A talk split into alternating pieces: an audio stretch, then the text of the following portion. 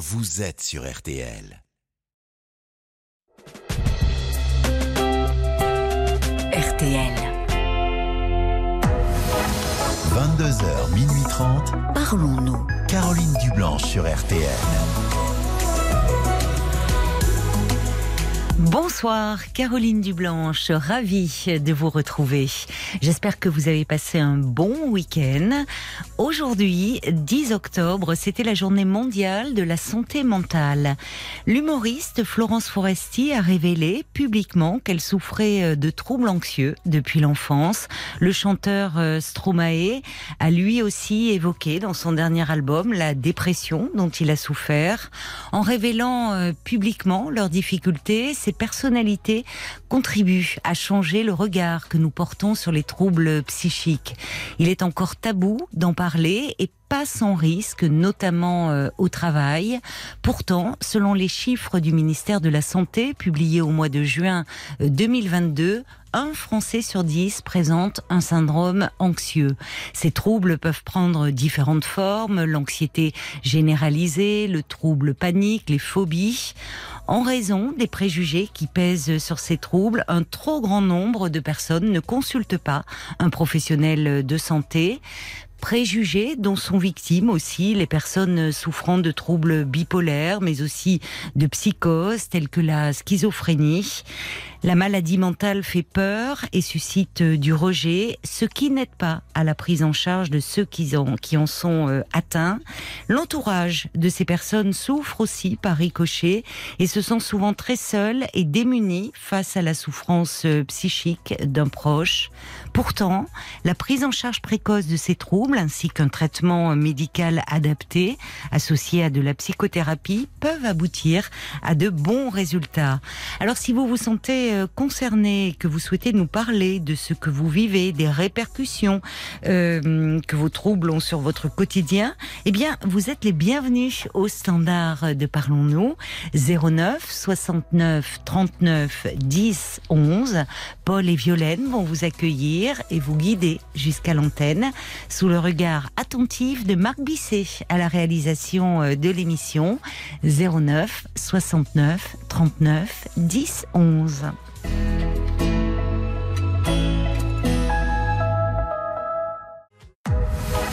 Jusqu'à minuit 30, Parlons-nous.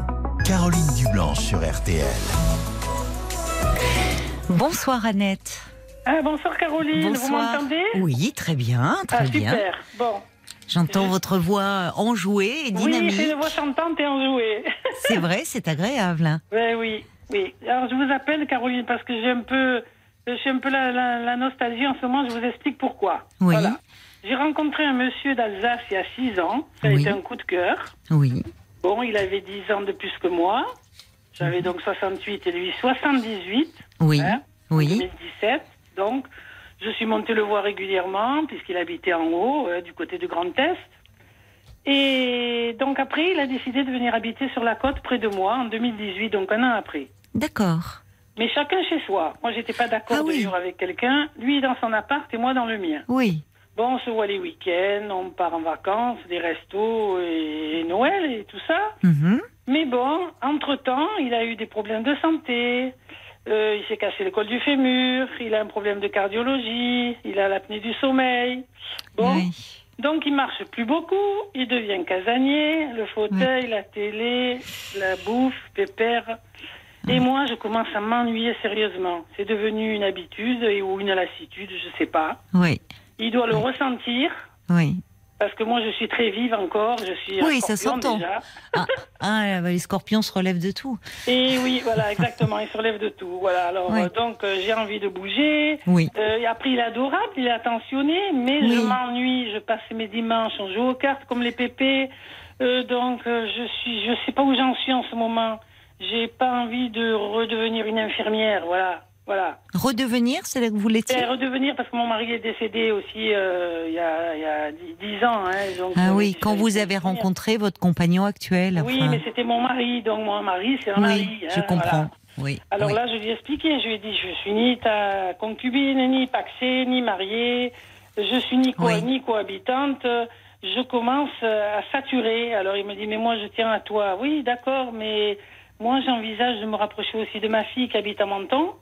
Ah oui, ah, jolie donc- région, oui. Oui, donc euh, moi, je préfère me rapprocher de ma fille à mon âge. Bon, maintenant, j'ai 74, je suis très bien, oui. Oui. Mais ma fille, elle me manque. euh, et lui, il comprend pas ça. Lui, il me veut pour lui. Et donc, on- il y a un peu le clash en ce moment. Donc, je lui ai expliqué. Je lui ai dit que moi, je, je voulais, à partir de l'année prochaine, si je vendais mon appartement, partir là, par là-bas, quoi. Voilà. Mhm. Alors, voilà, c'est ça qui me tracasse, parce qu'il est gentil. Oui, c'est ça. Vous n'avez rien à lui reprocher, si ce n'est que vous n'avez plus du tout le, la même façon d'aborder la vie, euh, le même rythme. Vous, vous êtes encore euh, bah, très pense, dynamique, pleine de vie. Là où lui, bon, bah, 10 ans de plus à cet âge-là, ça compte. C'est un monsieur qui approche des 85 ans. Qui, oui, exact, et exact. qui, on vieillit pas tous de la même façon, Non. qui a un peu des pathologies, des problèmes de santé qui sont venus se greffer. Donc, euh, donc évidemment, pour vous, c'est plus. Alors avant, c'est vrai qu'on avait cette séparation et cette distance quand je montais le voir. oui, oui. Il descendait. Donc ça, ça donnait du piquant. On avait Puis il était plus jeune aussi. hein. Et depuis, il n'y a plus ça. Donc il est là et ça, ça me va plus du tout. Mais vos sentiments ont changé pour oui, lui je pense qu'ils ont changé. Oui, oui. Oui. Oui. Maintenant, c'est devenu un attachement comme si c'était mon papa. Ah oui. Alors donc, euh, je, me, je commence à m'inquiéter. Je me dis, je veux pas lui faire du mal. Non, je comprends que vous ayez euh, à cœur de, Ouais. de ne pas le blesser parce que ça Eh serait injuste. Eh Lui, euh, il n'a pas changé, il est toujours attentionné, Non, si voilà. ce n'est que bon, ben voilà, il a des soucis de santé qui font qu'il est plus fatigué et qu'il a un rythme plus pépère, comme vous dites. Oui, j'ai parlé à ses enfants déjà, je leur ai expliqué. Et, et donc. Qu'est-ce qu'ils disent, ces enfants? Ben, eux, ils disent c'est lui qui a voulu partir. Hein. Nous, euh, s'il veut remonter, il remonte. Hein. Mais bon, euh, euh, lui, il voulait venir ici, c'est sûr qu'il voulait venir près de moi. Hein. Oui. Hum. Oui, ben vous avez vécu euh, Six ans. euh, six- six ans. euh, Et oui, voilà. 2000 2017, on est en 2022. Oui. Hein, six si, ans. si belles années, parce que à ce moment-là, vous étiez en plein dans, Ouais, dans ouais. votre amour. Oui, oui, Vous faisiez plein de choses encore ensemble. Voilà, c'est ça. C'est ce que je reproche, c'est ça, c'est qu'il il veut plus rien faire. Et donc, moi, je. je il voit que. Alors, en plus, ça m'énerve parce qu'il le voit sur moi et donc il le ressent. Hein. Ben, C'est-à-dire que euh, là, là aussi, c'est peut-être pas qu'il ne veut plus, c'est qu'il est, il est fatigué finalement. oui, sûrement. Vous voyez, c'est qu'il est fatigué et parce que hum, si, si vraiment il avait encore la vitalité nécessaire, Ouais. euh, lui euh, certainement ben, serait heureux de pouvoir suivre votre rythme oui, parce qu'il tient à vous. Il sent bien que vous Oui, vous sûr éloignez. qu'il doit, il Voilà. doit tenir loin parce qu'il me le dit. Hein. Il me Oui. dit, moi, j'ai j'ai de la tendresse et de l'amour pour toi, mais bon. euh, euh, Oui, part en vous- vacances, oui. il s'assoit sur un banc, il m'attend et on est allé visiter euh, des, des patelins. euh, je suis montée dans le patelin. Tu viens? Non, non, je t'attends. Il m'attend sur un banc. mais c'est sans arrêt comme ça, quoi. Alors je me dis, Oui. en vérité, je suis toute seule, quoi. Oui, Voilà. oui, ben oui, ben Alors oui. il va me dire ça maintenant. Si vous avez pris, il semblerait quand même que vous euh, vous ayez, euh, enfin, mis beaucoup de distance. Vous me dites que vos sentiments ont changé. Vous me dites qu'aujourd'hui vous le voyez plus comme un père que comme un amant. Oui, oui, oui. Euh, vous me parlez de vous rapprocher, de votre désir de vous rapprocher de votre fille. oui. Peut-être que dans ces cas-là, il vaut mieux, il vaut mieux lui dire. Je voudrais le préparer, voilà, le préparer à, Oui. à, à ce qu'ils comprennent que je, petit à petit, en me détachant un petit peu, voilà, c'est ce que je voudrais faire maintenant. Oui, mais vous ne pensez pas que plus vous allez vous détacher, plus lui va devenir, euh, au contraire, essayer de vous récupérer. Enfin, c'est humain. Je sais pas. Je sais pas. Parce que euh, ce, ce projet-là, c'est l'année prochaine que vous Oui, envisageriez. l'année prochaine, mais l'année, à peine avant de mon appartement. Bon, il faut bien compter une année. Hein. mais l'année prochaine, euh, oui, oui. Moi, je, je crains, je, je comprends. Vous voudriez faire les choses en douceur, mais en faisant, enfin, euh, à ce moment-là, pourquoi pas? Mais alors, ne, essayez de ne pas l'accabler. Enfin, puisque vous me dites que ça vous met en colère au fond de son comportement aujourd'hui, de le voir un, un peu Ah oui, poussif. parce que je lui ai annoncé en deux mots que je comptais me rapprocher de ma fille. Oui, tu te rends pas compte, tu vas oublier ce qu'on a vécu. Moi, à ce compte-là, je remonte chez moi. Il m'a dit ça, hein, il m'a dit ça. Oui. près des siens. Bah, C'est-à-dire que euh, Pas évident. vous, vous, hum, parfois il faut dire les choses, euh, comment dire, euh, en étant quand même en veillant à être délicate. C'est-à-dire que Eh quand oui. il vous dit tu tu oublies tout ce qu'on a vécu, là oui, mais vous. moi, je suis pas délicate. Je suis un scorpion, je fonce et je dis direct. Ah bah moi je suis Scorpion aussi, mais Voilà, on, Scorpion, on peut donc, mettre. Non non, mais moi aussi je suis Scorpion et il est possible de mettre les formes. Oui. Ah oui, oui oui. Peut-être question d'ascendant, alors. Non, je pense que c'est question de un moment de personnalité, de faire attention un peu à l'autre. Oui, mais c'est Pensez pas je, je lui dis pas méchamment, mais je lui ai dit. Non, je- mais j'entends votre agacement et Voilà. j'entends que bon, ça vous pèse cette relation Oui, oui, oui, oui. et en vous justement parce que je vous écoute, Hum. je me dis que plus vous allez faire durer, euh, plus vous risquez de devenir un peu agressif vis-à-vis de lui. Et je pense que je le suis déjà. Oui, j'ai l'impression. Parce qu'il me dit, tu as changé. Oui. Ben, j'ai dit, toi aussi, tu as changé. Ma réponse du tac au tac, moi, bien sûr. Oui, changé. mais alors comme bon, pour euh, il le sait au fond. Hum. Ce qui ce qu'il faut dire, c'est peut-être justement euh, ne ne pas hum, ne pas tout rejeter en bloc. C'est-à-dire qu'à un moment, vous avez vécu une belle histoire tous les deux, Oui, euh, que effectivement vous avez passé de merveilleux moments ensemble, oui. mais qu'aujourd'hui, euh, peut-être que, alors c'est, euh, ça peut être un peu cruel de rappeler la différence d'âge, mais bon, il le sait, elle est là à dire que vous, vous n'avez pas, euh, vous avez encore vous des projets plein la tête, Hum, hum. beaucoup d'énergie. euh, Oui. Et que malheureusement, vous ne pouvez plus les partager euh, ensemble, que vous n'avez plus tout à fait la même approche de la vie aujourd'hui. Oui, je pense. Hum. voyez, sans et de dire que vous lui conservez euh, une, une une grande tendresse. Ah, mais je lui ai dit, je serai toujours là, quoi que je m'en aille. À Menton, c'est pas le bout du monde. J'ai dit, il veut pas venir là-bas. Bah, tant mieux pour vous, dans un sens. Imaginez qu'ils vous disent bon, je te suis à Menton. Qu'est-ce que vous feriez? Là, là, je sais pas. Ah ben oui, mais vous voyez. Donc attention à cela, parce que euh, quand on veut quitter l'autre. En le ménageant, c'est une bonne chose. Mais si on le ménage trop, on en arrive à devenir à faire passer un message qui est euh, incompréhensible. Tout à fait. Oui. Ou en tout cas, euh, il n'a pas envie d'entendre, lui. C'est normal de son ah non, point non, de il vue. n'a pas envie d'entendre. Donc, il- Donc imaginez qu'ils vous disent, bah finalement, euh, oui, moi aussi, je peux partir à Menton. Hum. Euh, Qu'est-ce qui se passerait pour vous? Oui, d'accord. Vous seriez bien embêté, non Oui. Oui. C'est pas évident.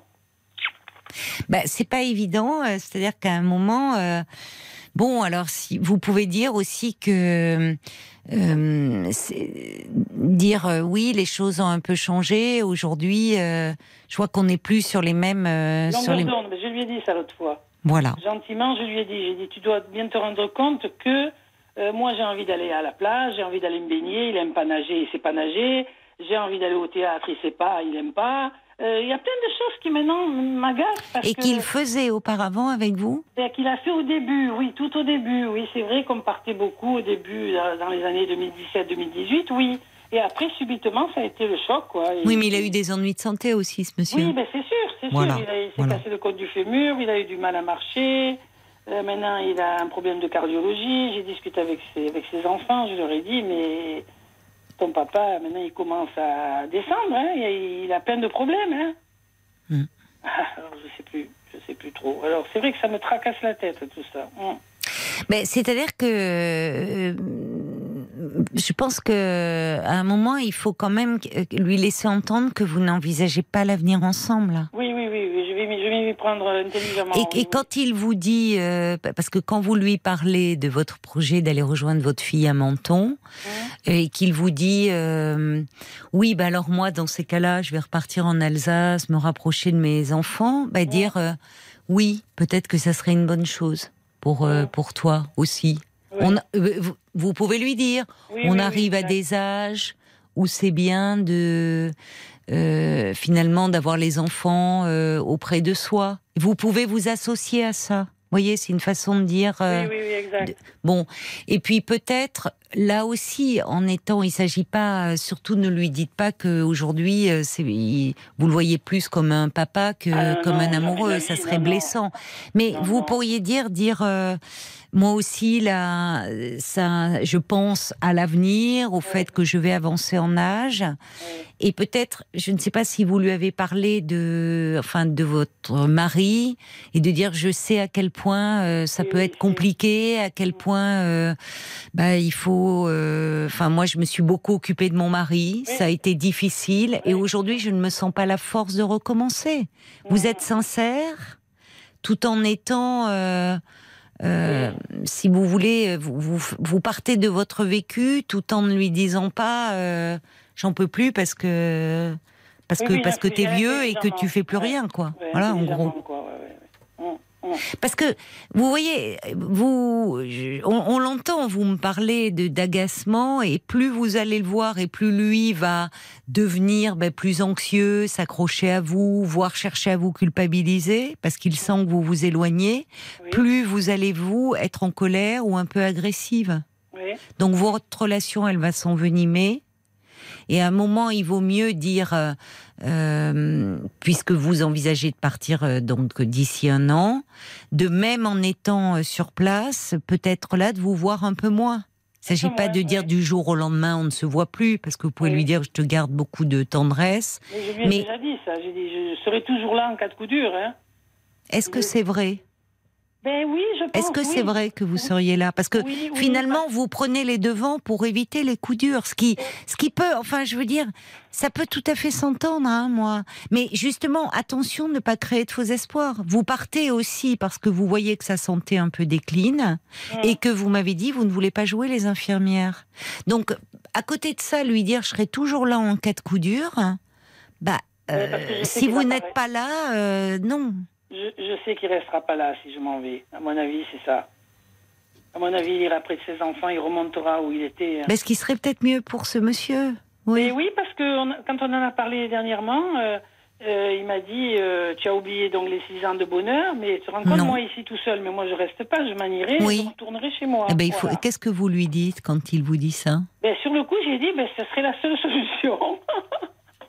Vous êtes dur. ah oui, oui, je suis dure. hein, oui, oui, vous êtes dur un peu, je trouve, avec Oui, lui. oui, je suis assez dure. Et il pense- ne le mérite pas, cet homme. Non, mais c'est la circonstance actuelle qui veut ça, peut-être. hein. Ben, parce que je, vous êtes, euh, on sent que vous en avez marre. Pour parler Voilà, un peu marre, familièrement, vous en avez marre. Donc, euh, il vous énerve, comme vous dites. Bon, donc, mais il ne mérite pas que Non, il n'y ait pour rien de Eh ben vieillir et de d'avoir ces problèmes de santé. Mais voyez, bien on ne choisit pas. oui, oui. Donc, vous pouvez lui dire non, je n'oublie pas.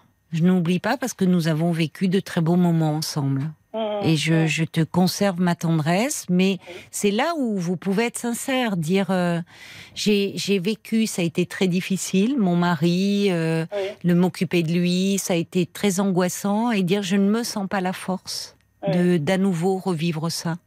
Même si vous ajoutez qu'il n'en est pas là, lui, qu'il euh, voilà, il a des problèmes de santé liés à son âge, mais il a encore de, de, de, de- de belles années devant lui. Il peut vivre longtemps, ce monsieur.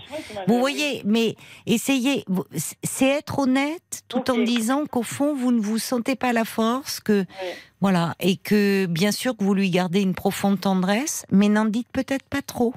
En cas de coup dur, je serai là. euh, Oui, dit le moins, oui, le moins possible. Hum, hum, hum. ben, dire euh, et là pendant cette année où bon vous voulez mettre en vente votre votre appartement mais ben, vous pouvez vous voir de loin en loin garder des échanges ou peut-être que lui euh, partira avant vous finalement quand il va comprendre parce que là il ne va pas prendre de décision tant que vous ne dites pas clairement les choses Ah non, non, là, il pense que je vends et que je, je, je reste ici sur place, quoi, euh, pas loin. non alors il faut lui dire Donc, je vais mettre en vente parce que Ouais. je veux me rapprocher de ma fille voilà Oui, oui. Ah, et c'est pas euh, évident, hein. Ouais. C'est pas évident, c'est vrai. Je vous, je vous comprends Ouais. parce que à cet âge-là, c'est plus, c'est plus difficile de reprendre sa liberté entre guillemets. Mais oui, voilà, on est faire de la peine, quoi, plus dépendant. Ça, me- ça me fait de la peine. hein. Hum, hum. Oui, mais alors justement, euh, euh, parfois il vaut mieux euh, dire les choses Oui, plutôt que de faire traîner en longueur oui. et que vous allez perdre patience. Il va, il risque de s'accrocher, de dire tu es sûr, ne me laisse pas, mais quand même tu oublies tous ces moments.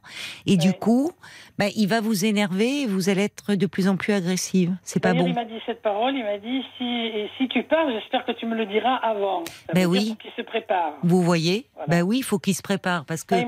à vrai. bientôt 85 ans, s'il Oui. doit déménager, revenir en Alsace, enfin tout Oui. ça, ça se prépare. Il a des Oui. enfants apparemment présents pour lui, faut- Qui s'occuperont de lui. mais euh, ça se prépare. oui, bien sûr. Donc n'attendez pas le dernier moment. Dire, Mais moi écoute, si, vous en reparlez, dire oui, j'ai réfléchi. C'est pas simple pour moi de prendre cette décision, mais euh, après réflexion, je, je, je fais le choix de me rapprocher de ma fille. Voilà. Hum. Pour qu'il puisse, lui, euh, se préparer aussi de son côté. Parce que lui, il comprend pas ça, me rapprocher de ma fille. Lui, dans sa tête, ses enfants, il les a laissés. Il dit que les enfants, ils ont leur vie. Mais moi, je suis très mère poule aussi. J'ai besoin d'être près de ma fille. Hein. Malgré qu'elle est mariée, qu'elle a des enfants. Oui, mais en même temps, Annette, euh, tant Oui. que c'était au beau fixe entre vous deux, vous pensiez pas à ce moment-là vous rapprocher de votre fille. Oui, mais exact, exact. C'est tout à fait ça, oui. Bon, oui. voilà. Vrai. Donc euh, lui, il est encore très épris de vous. Hum. Lui, il se voyait certainement euh, terminer ses jours, même s'il n'en est pas du tout là, mais auprès de vous. Oui. Donc évidemment, ça lui, ça lui fiche un coup. Eh bien, oui. Vous voyez, donc euh, il essaye de, de dire, pour, enfin, s'il retourne en Alsace près de chez ses enfants, c'est parce que vous ne serez plus auprès de lui. Eh bien, exactement. Donc autant lui dire Oui. et ne pas tourner autour du pot. Je vais faire ça, oui. et en lui disant que, hum, bah, que euh, je vous dis, euh, vous, oui. Je vais laisser vous pouvez dire on avance en âge et c'est vrai que je me projette. Quand je me projette dans l'avenir, ça m'angoisse. Et, euh, et je me, je me sentirais, enfin j'ai besoin, au fond, ça me rassurerait d'avoir ma fille auprès de moi. Là, qu'est-ce que vous voulez qu'il dise? Parce que au fond, lui, il a 10 ans de plus que vous. Donc quand vous aurez son âge, euh, 84, lui, il en aurait 94, ou enfin, il serait pas là. forcément à même de s'occuper de vous. Vous voyez, là où quelqu'un du même âge pourrait vous dire, mais enfin, moi, je serai là, je pourrais veiller sur toi. Mm. Lui, il, il sait bien que, bon, bah, malheureusement, cette différence d'âge, aujourd'hui, elle pèse dans la Mais balance. oui, c'est après qu'elle pèse. Sur le coup, c'est vrai que, bon, on regarde pas. Eh Donc, oui. c'est- vrai que la- l'accident lui a, fait, lui a donné un coup, quoi. Il a, il a pris un coup de vieux, quoi. Bah, d'un c'est normal, parce c'est normal. Je comprends, un col du fémur, quand on le casse à cet âge-là, ça se remet Oui, hein. C'est Voilà. ça, il peut pas marcher, courir partout, Il enfin. marche plus pareil, il boite, alors il, prend les- il a la canne, on peut plus donner le bras, on peut plus donner la main. Il y a plein de choses qui ont changé. C'est pour ça que quand il me dit tu as changé, j'ai dit oui, mais toi aussi. Oui, mais le pauvre. Le euh, pauvre, mais oui, je comprends le pauvre. Ne l'accablez pas. Non, mais non, parce que j'ai un peu de peine aussi pour ce monsieur en vous écoutant, moi. Non, mais je Je vous cache pas, hein. Oui, oui. Parce oui, que, encore une fois, on ne sait pas comment on va vieillir. Tout à fait. Et euh, bon, bah, vous, vous, euh, tant mieux, vous, vous avez 10 ans de moins, vous êtes en pleine possession de nouveaux moyens, vous êtes très bien, mais on, on peut pas reprocher à quelqu'un de, de, de- d'être fatigué, d'être vieux, enfin, vous voyez, de- c'est comme ça. Bon, euh, c'est vrai que quand vous l'avez rencontré, vous n'y pensiez pas. Ah, non, Et aujourd'hui, bah, vous êtes confronté au fait que vous vivez déjà avec un monsieur bah, âgé, qui est fatigué, qui qui peut plus euh, courir partout comme vous, qui, Mm, qui au mm. contraire euh, est plein d'entrain et de dynamisme. Oui, bien sûr. Donc euh, bon, il faut lui dire, mais quand même en veillant à ne pas le blesser Oui, et, oui, et en le ménageant. Voyez, vous devriez y arriver, vous même si vous êtes scorpion. Il y a beaucoup de scorpions qui sont dans les domaines de la psycho, vous voyez, donc c'est qu'ils savent quand même faire preuve de tact quand oui, ils oui, veulent. ils savent, ils savent quand ils veulent. et- Oui. Et oui, s'ils veulent, ils y arrivent. Mais bon, il y a Bon. des moments où ils y arrivent moins bien. Ben alors justement, n'attendez pas d'être euh, d'être voilà. trop agacé, voyez, Oui, par une exact. situation qui s'éternise. Vous allez dire, il veut rien comprendre. Oui, oui. Il a pas, c'est que il, il comprend bien que vous vous éloignez, Mhm. mais euh, mais ça lui fait de la peine parce que lui est encore très attaché à vous. Et vous, vous avez un attachement qui demeure, de la tendresse, mais qui n'est plus celui d'un couple. Bon, Voilà. donc ramenez-le au fait que vous avez vécu de très belles choses ensemble, Mhm. que qui, qui, qui- reste euh, euh, quelqu'un qui, qui a beaucoup compté pour euh, pour vous, que vous l'avez aimé, mais qu'effectivement c'est lorsque vous vous projetez dans l'avenir que euh, vous avez un peu des angoisses et Ouais. Vous voyez C'est D'accord. un peu ça qu'il faut lui dire, à mon avis. Hein. D'accord, je vais faire du travail sur moi et j'y arriverai. Ouais. Mais oui, vous allez Oui, y oui. arriver. On va aller voir, je vois Paul qui vient de, de s'installer devant son écran, voir si on a des réactions peut-être d'auditeurs. On a fait d'ailleurs un parlant encore sur la différence d'âge. Exactement, On lundi dernier. Pas euh, quand? Lundi dernier, il y a une semaine pile. Ah d'accord. Bon, ben voilà. Et hum, et ça, ça monte. Je crois pas que c'était lundi dernier d'ailleurs. oui, il y a deux lundi, il y a semaines. oui, les semaines, les semaines passent vite. passe très vite. Euh, alors, je vais vous, alors, je vais vous lire un message qui est, euh, on va dire, un peu à votre rencontre. Euh, c'est euh, Marie-Thérèse qui dit, moi, j'ai 14 ans d'écart avec mon compagnon. Et oui, on a, on aura euh, des euh, différences de rythme de vie. On le sait dès le début. Il a bientôt 70 ans. Je me vois pas lui faire ce reproche de l'âge, alors que c'est évidemment comme ça depuis le début. C'est un peu rude de le planter là, ce monsieur. Le mieux, ce serait de l'accompagner dans cette démarche et de ne pas le blesser. Voilà, c'est ce que Mhm. dit Marie-Thérèse. Oui. Sinon, j'ai Bob qui dit bah, la meilleure façon de lui faire comprendre que vous voulez vous détacher de lui, bah, finalement, c'est d'être franche avec cet homme. Plus vous prendrez le temps, plus ce sera difficile et, et vous serez dans l'impasse. Bon courage, en, en tout cas, vous dit Bob. Et puis euh, la mouette d'Annecy aussi. Vous auriez vraiment intérêt à être clair avec lui et en phase avec ce que vous voulez, Voilà. c'est-à-dire cesser la relation. Oui. Il faut du courage, mais surtout éviter le on reste amis. C'est c'est mon Ah avis. Oui, oui, elle a raison, la mouette. Oui, parce que ça, on dit ça pour se déculpabiliser. Ouais, oui. Bon, et on dit ça, vous voyez, je serai toujours là pour toi. C'est pas vrai. Ouais, ouais, C'est pas ouais. vrai, puisque justement, c'est ce qui vous angoisse. Donc, Ouais. ne vous avancez pas. Euh, quoi, faut Alors- net, quoi, oui. Mm. Ben, euh, oui. Intelligemment, mais bien le faire, voilà. ben, en veillant, en veillant à ne pas blesser, parce qu'il ne le mérite pas. Non, non, non. Vous voyez, il ne le mérite oui. pas, vous le dites vous-même. Il est, lui, euh, il a changé physiquement, mais dans sa tête, dans son cœur, il est toujours très attaché à vous et vous me dites qu'il reste attentionné. Bon, c'est simplement son corps qui ne peut plus suivre. Donc euh, ça, c'est compliqué d'en faire le reproche. En revanche, bah, bien sûr que vous avez, vous, le droit de décider de mettre un terme à cette relation. Il est toujours possible de se, de se séparer même de quelqu'un qui est âgé, qui est handicapé, ou enfin si soi-même on n'y arrive plus. Et il vaut mieux ça que de finir par euh, finalement euh, s'en prendre à l'autre, l'agresser verbalement. Euh, Oui. Bon, euh, c'est préférable, mais en veillant euh, à ne pas blesser. Voilà. Super, super. Ben, ça m'a aidé, Caroline, c'est bien. Bon, ben tant mieux, Je Annette. vous remercie mille fois, je vous promets, je vais faire de mon mieux et je vais essayer d'y arriver. Voilà. Mais oui, voilà. vous allez y arriver. Bon courage alors, Merci Annette. beaucoup, merci beaucoup à tous. Au revoir. bonne Au revoir, soirée. au revoir, bonne soirée. RTL. Équilibre. Jusqu'à minuit 30, Parlons-nous. Caroline Dublanche sur RTL. Et si vous désirez me parler, ben c'est très simple. Je vous invite euh, à nous passer un petit coup de fil au prix d'un appel local au standard de Parlons-nous 09 69 39 10 11. C'est la journée mondiale de la santé mentale aujourd'hui. Alors peut-être l'occasion euh, pour vous de parler euh, de troubles anxieux, de dépression, de TOC, de phobie, voire de maladies euh, plus graves. Si vous avez un proche atteint d'une d'une psychose et que vous souhaitez un peu partager votre quotidien avec nous, nous dire peut-être combien vous vous sentez seul et démuni, euh, n'hésitez pas à nous passer un petit coup de fil au 09 69 39 euh, 10 11. Oui, Paul. Tout à l'heure, tu parlais des parlons encore, de celui sur la différence d'âge dans le couple, qui était donc le 26 septembre. Les parlons encore, si vous connaissez pas, c'est les petits suppléments Oui. qu'on enregistre avec Caroline après l'émission, que vous pouvez euh, découvrir sur RTL.fr, sur l'appli RTL ou, ou sur votre plateforme de podcast. Où on Et- revient, pardon, où on on revient, sur, sur un une thème. problématique, un thème développé au cours de l'émission, l'émission. qu'on Voilà. a croisé pendant l'émission, on prend le temps et, et et on parlait de la journée de la santé mentale. Euh, le 27, le lendemain de la différence d'âge dans le couple, on a fait un podcast sur l'anxiété, l'angoisse, le stress, les différences. Mm. Donc n'hésitez pas à aller le consulter euh, si ça vous intéresse, c'est l'occasion d'en parler. RTL.fr ou l'application RTL.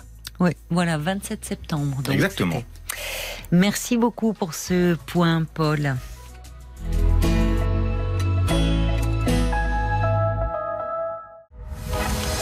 22h, minuit 30, Parlons-nous. Caroline Dublanche sur RTL. Bonsoir Nathalie Bonsoir Caroline. Bonsoir. à toute l'équipe. Bonsoir. et bienvenue. Merci beaucoup. Merci. Euh, alors, je suis un peu émue, je suis désolée. Non, mais il faut pas. Alors, euh, je, je vous appelle parce que j'ai rencontré un homme il y a quelques mois de cela.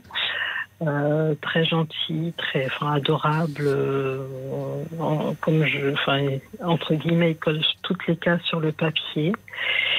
Simplement, euh, je, voilà, ça passe pas. Je sais pas, ça, ça je bloque. Ah oui je, je, oui, je, je, Vous bloquez bloque. sur quoi? Qu'est-ce qui vous gêne, vous dérange? Enfin, Alors, euh, C'est important votre ressenti, même s'il a beaucoup de qualités. Mais ce qui compte, c'est quand même euh, dans vous ce que vous ressentez euh, par rapport à lui.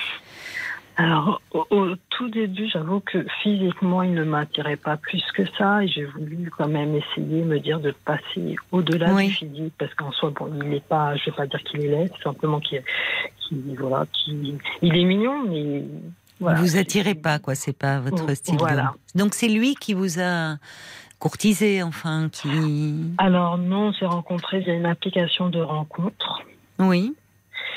et c'est via sa gentillesse, en fin de compte, ça m'a donné envie d'aller, euh, enfin de voilà, d'aller plus loin, de Hmm. de, de faire euh, Oui. connaissance. Parce qu'il a été, oui, vous avez été sensible à, à sa gentillesse. Je Tout comprends. à fait. Hmm. Et bon, il a- on n'habite pas la même région, on habite à une centaine de kilomètres l'un de l'autre, donc ça se fait, enfin moins de 100 kilomètres, pardon, ça se Mhm. fait quand même relativement vite. Oui. Mais c'est vrai qu'au début, le, le fait qu'on n'habite pas la même région, pour moi, c'était quelque part une possibilité aussi de pouvoir mettre un terme. Oui. euh, voilà, de ne pas forcément investir cette relation. Et au final, je me suis dit, bon, bah, on va. On va voir, on va essayer, on va se donner rendez-vous, on verra bien. Et puis au final, vraiment, le, comme je vous disais, ça, ça, enfin, ouais, le- le- la gentillesse, le très prévenant, très, il est à l'écoute. Et ça m'a changé aussi de mes anciennes relations. Oui. Donc ça, ça- voilà, une chose en entraînant une autre, on s'est donné d'autres rendez-vous et, euh, et ben, malgré tout, bah, les, les mois passent. Alors ça fait pas un an, mais ça fait quelques mois maintenant et euh, voilà, je ça ne voilà, ça c'est pas que ça colle pas, c'est que je quand je compare par rapport à une autre ancienne relation que j'ai eue, Oui. où je vois comment j'étais en couple précédemment Oui. je me retrouve enfin voilà je retrouve pas celle que je suis euh, c'est pas c'est pas euh, voilà, je me retrouve Vous pas ne vous y retrouvez pas, quoi, dans cette Voilà. relation. Oui, vous avez tenté, vous avez essayé, malgré, euh, comme vous dites d'ailleurs, vous auriez pu. L'excuse, elle était toute trouvée, même s'il était très gentil. Mais vous- sa gentillesse vous a vous a touché au fond, vous a fait du bien, peut-être justement par fait. rapport à d'autres relations. Vous a dit c'est quelqu'un d'attentionné, ça compte, oui mais ça ne fait fait. pas tout parce que c'est pas un ami que vous recherchez, c'est un amant aussi, un Voilà. amoureux. Donc Mm. euh, j'ai peur qu'en mettant fin en fin de compte à la relation de, oui. de regretter mon choix mais euh, d'un autre côté je me dis que je peux pas non plus le garder en otage et voir s'il y a des sentiments qui se qui, qui apparaissent ou pas enfin Ça fait Voilà. combien de temps là que vous êtes euh, avec lui? Six mois Six mois. Oui. Ah oui, non. Au bout de six mois, si c'est pas venu, euh, enfin, parce que euh, aujourd'hui, physiquement, vous le trouvez comment? Je trouve que ça va et après je trouve tellement Cachez votre joie. Non, mais je, je trouve, je- en fin de compte, je le trouve Ça pas va. C'est sim- C'est simplement Oui. que euh, il- c'est pas forcément l'homme sur lequel je me serais retournée. Oui, mais c'est pour ça que je vous pose la question, qui peut paraître un peu directe au premier abord, mais elle, elle a, elle a un sens, ma question. Parce que on peut, euh, au départ, euh, être euh, par rapport à un type d'homme ou un type de femme, on se serait pas retourné sur eux, sur eux, et, et au fil du temps, enfin au fil du temps, et ça prend pas six mois généralement, parce qu'il se passe quelque chose, parce que le désir s'en mêle, cet autre sur lequel on ne se serait pas retourné, il va nous attirer terriblement, voire irrésistiblement. Même s'il n'est pas, même si ce n'est pas un canon de beauté. Vous voyez ce que Oui. je veux dire? Oui, oui. C'est-à-dire que-. Parce que là, les, les- les qualités auxquelles vous faites référence et qui sont importantes, la prévenance, la gentillesse, bien sûr que c'est très important. Mais on ne peut pas fonder un couple uniquement sur ça. Parce que qui dit couple Et je vois votre âge, enfin, vous n'avez pas Oui. encore 40 ans, Nathalie. Mm. Qui dit couple, euh, il y, a, il y a la sexualité qui entre en ligne de compte. Il y a le désir. Oui. Bon, c'est important de ressentir aussi du désir pour l'autre. Oui, je suis d'accord. Je- Oui, oui. C'est là où je vous demandais, c'est- c'est-à-dire est-ce que, au-delà de ces qualités morales, il y a quelque chose en tant qu'homme qui vous fait vibrer vous en tant que femme ou pas? Non. Non. Ah oui. Non, et puis, enfin, je, je- Disons que. Il y a un côté où je me dis que je connais la réponse, et il y a un autre côté où je. Je, je, je persévère, on va dire ça comme Pourquoi. C'est ça qui m'intéresse. Parce que vous savez au fond de vous. Mais pourquoi vous persévérez? C'est ça qui est Parce- intéressant au fond. Parce que je me dis que je n'ai pas eu l'habitude, en Oui. compte, de, de tomber sur des, alors, des, des- des hommes si prévenants, si Oui. avenants. Alors, je n'ai pas eu que des, des, hommes méchants, hein, mais Oui. euh, ça s'est pas forcément très bien terminé. Et euh, Vous êtes un Et- peu échaudé sur ce plan-là. Enfin, c'est. je, oui, je suis échaudée. Je me dis qu'au final, peut-être qu'en mettant fin à la relation, soit que je le regretterai, que euh, je sais pas, les sentiments vont apparaître, ou que je vais retomber sur quelqu'un euh, qui va me manquer de respect, ou voilà, qui avec qui ça va pas, ça va pas bien se passer du tout, et je vais repenser à cette relation en me disant, bah tu vois, t'avais quelqu'un de bien, et puis t'as pas, enfin voilà, je, vais m'en vouloir en fait. Oui, c'est ça qui pose question. Parce que euh, c'est. Vous dites, euh, je vais retomber avec quelqu'un qui me manque de respect. Ça, c'est vrai que c'est en général si la personne va trop loin et qu'elle euh, que dans son comportement elle vous manque de respect, c'est un motif de rupture. Oui. Mais euh, finalement, rester avec quelqu'un parce qu'il est gentil et parce que euh, finalement euh, il est, ben, c'est quelqu'un d'attentionné avec vous. Mais si vous, vous n'êtes pas éprise de lui, amoureuse de lui, enfin, à un moment, euh, vous, il y a de la frustration qui va, euh, qui va apparaître si, si elle n'est déjà là. Et puis lui, vous avez dit une expression un peu forte, mais qui montre bien aussi votre état d'esprit, un peu votre culpabilité. Dire, je vais pas le prendre en otage. Tout à fait. C'est-à-dire que, en tout cas, je ne sais pas ce que vous lui dites, mais lui aussi, après tout, mérite d'être Oui. aimé pour Oui. ce qu'il est. Et certainement qu'il y a euh, une femme qui tombera euh, euh, amoureuse de lui euh, pour sa gentillesse, pour son côté prévenant, mais aussi pour d'autres choses. Donc c'est vous enfermer dans quelque chose qui n'est au final ni bon pour vous ni bon pour lui. Alors je ne sais pas, vous avez des projets, vous arrivez à un âge un peu charnière de, Mm. de fonder une famille. Euh, même enfin, de ce côté-là, je remets tout en question. Alors, il n'est pas encore trop tard en soi, mais c'est vrai que l'âge montant, je... il y a une partie de moi qui a commencé à faire le deuil aussi. de la maternité? Tout à fait. Cet homme en parle, de, il se projette dans l'avenir avec vous? Alors, lui a déjà un enfant, mais Mm. il ne serait pas contre avoir un autre enfant, euh, Oui. au contraire. C'est peut-être ça va- aussi qui vous retient à lui. Je sais pas. Ah bon Même là, parce que oui, donc ce projet de maternité, parce que là, vous qui étiez sur le point, me dites-vous, de peut-être faire le deuil de ce projet de maternité, ce qui, enfin, comme vous dites, il n'est pas trop tard. Faut pas trop traîner, mais il n'est pas trop tard. Oui. Bon. oui.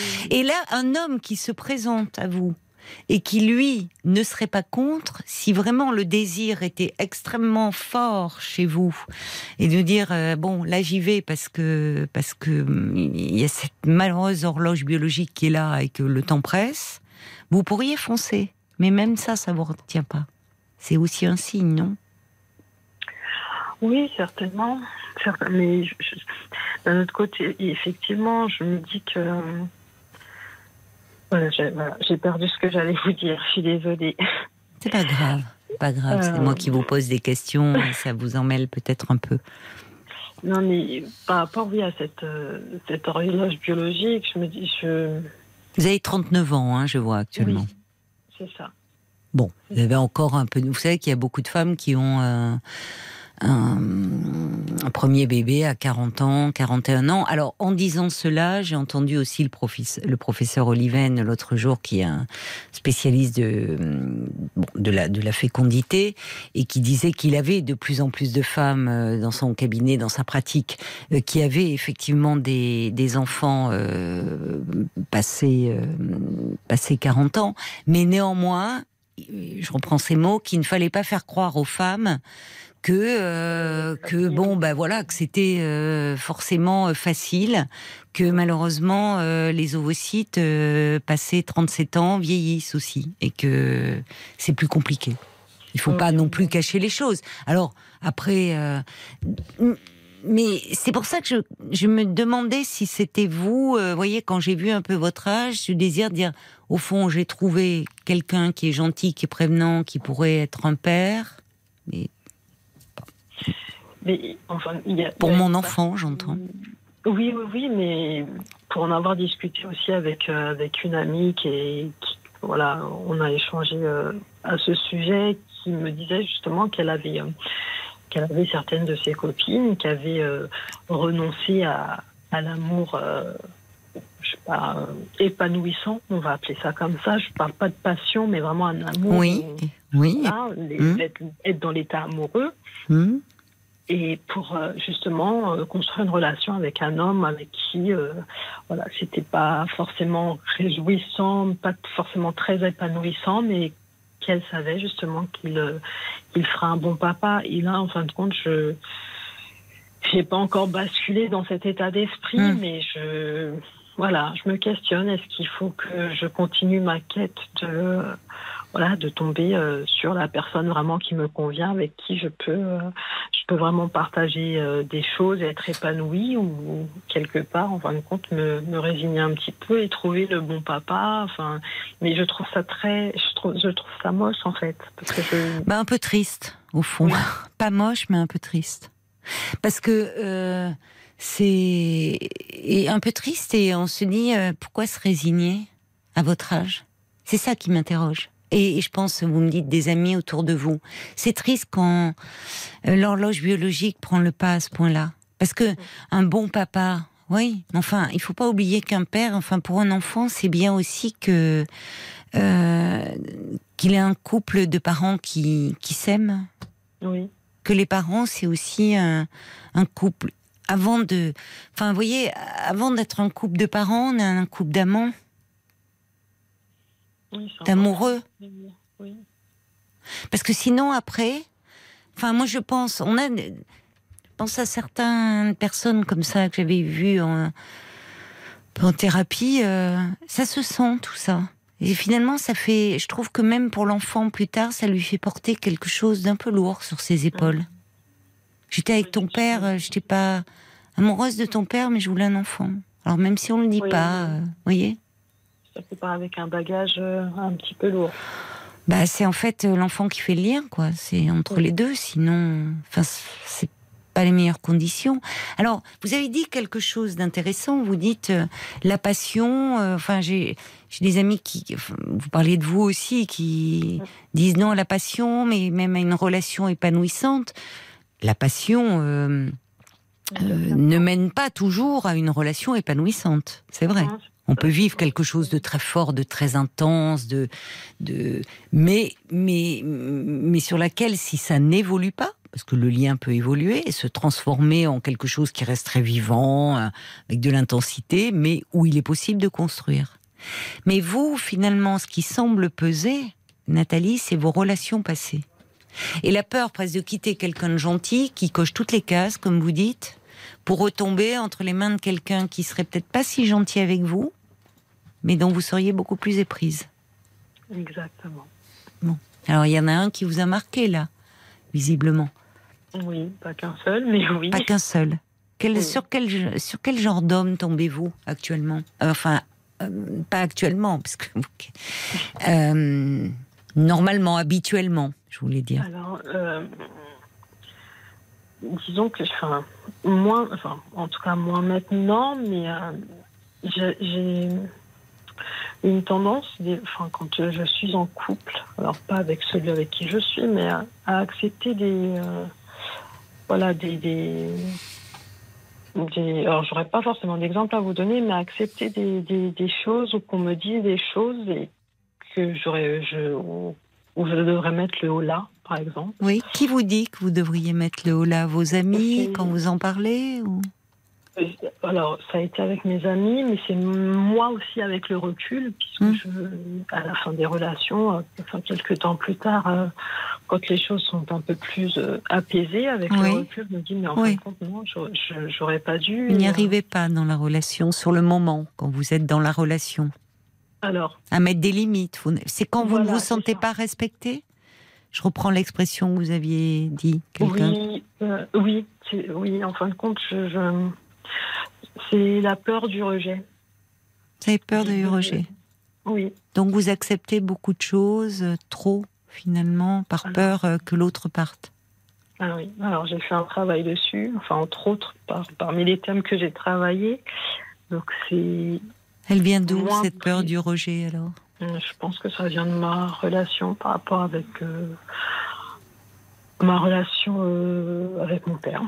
Avec votre père. ouais. Votre père qui était absent, rejetant? À mon papa qui était très dur, à- en- pas forcément rejetant, mais selon mes yeux d'enfant, oui, qui ne m'aimait Oui. pas. à- Oui, vous selon vous mes sentiez- yeux d'enfant. Oui, d'accord. Voilà. Vous n'étiez pas. Euh, vous- il vous a manqué même en étant là. Enfin, vous vous sentiez. Il n'était pas proche de vous. Il n'était pas Non, votre écoute. Il a une, enfin, une éducation très stricte où on ne montre Oui. pas ses sentiments. Donc Oui, voilà. En étant adulte maintenant avec le recul, effectivement, je, je me rends compte qu'au final, Oui. si, il aimait et qu'il était fier de. Enfin voilà. oui, mais qui Mais, savait euh, pas vous le montrer Non, du tout. et que ça vous a manqué. Oui. Pas étonnant que finalement vous ayez du mal à et que vous, vous ayez été si sensible à la gentillesse de cet homme qui lui vous écoute, vous regarde, euh, vous comprend, enfin, oui, ou il cherche à être proche de vous. C'est ce qui vous a manqué. Mais finalement, c'est ce que vous recherchez euh, plus du coup, euh, ce qui vous a tant manqué chez votre père? Oui. Mais là où, alors peut-être dans vos relations précédentes, vous alliez vers des hommes qui vous découvriez après coup euh, que par certains aspects, ils vous rappelaient votre père parce qu'il n'était pas assez à votre écoute ou pas assez attentif à vous. C'est ça.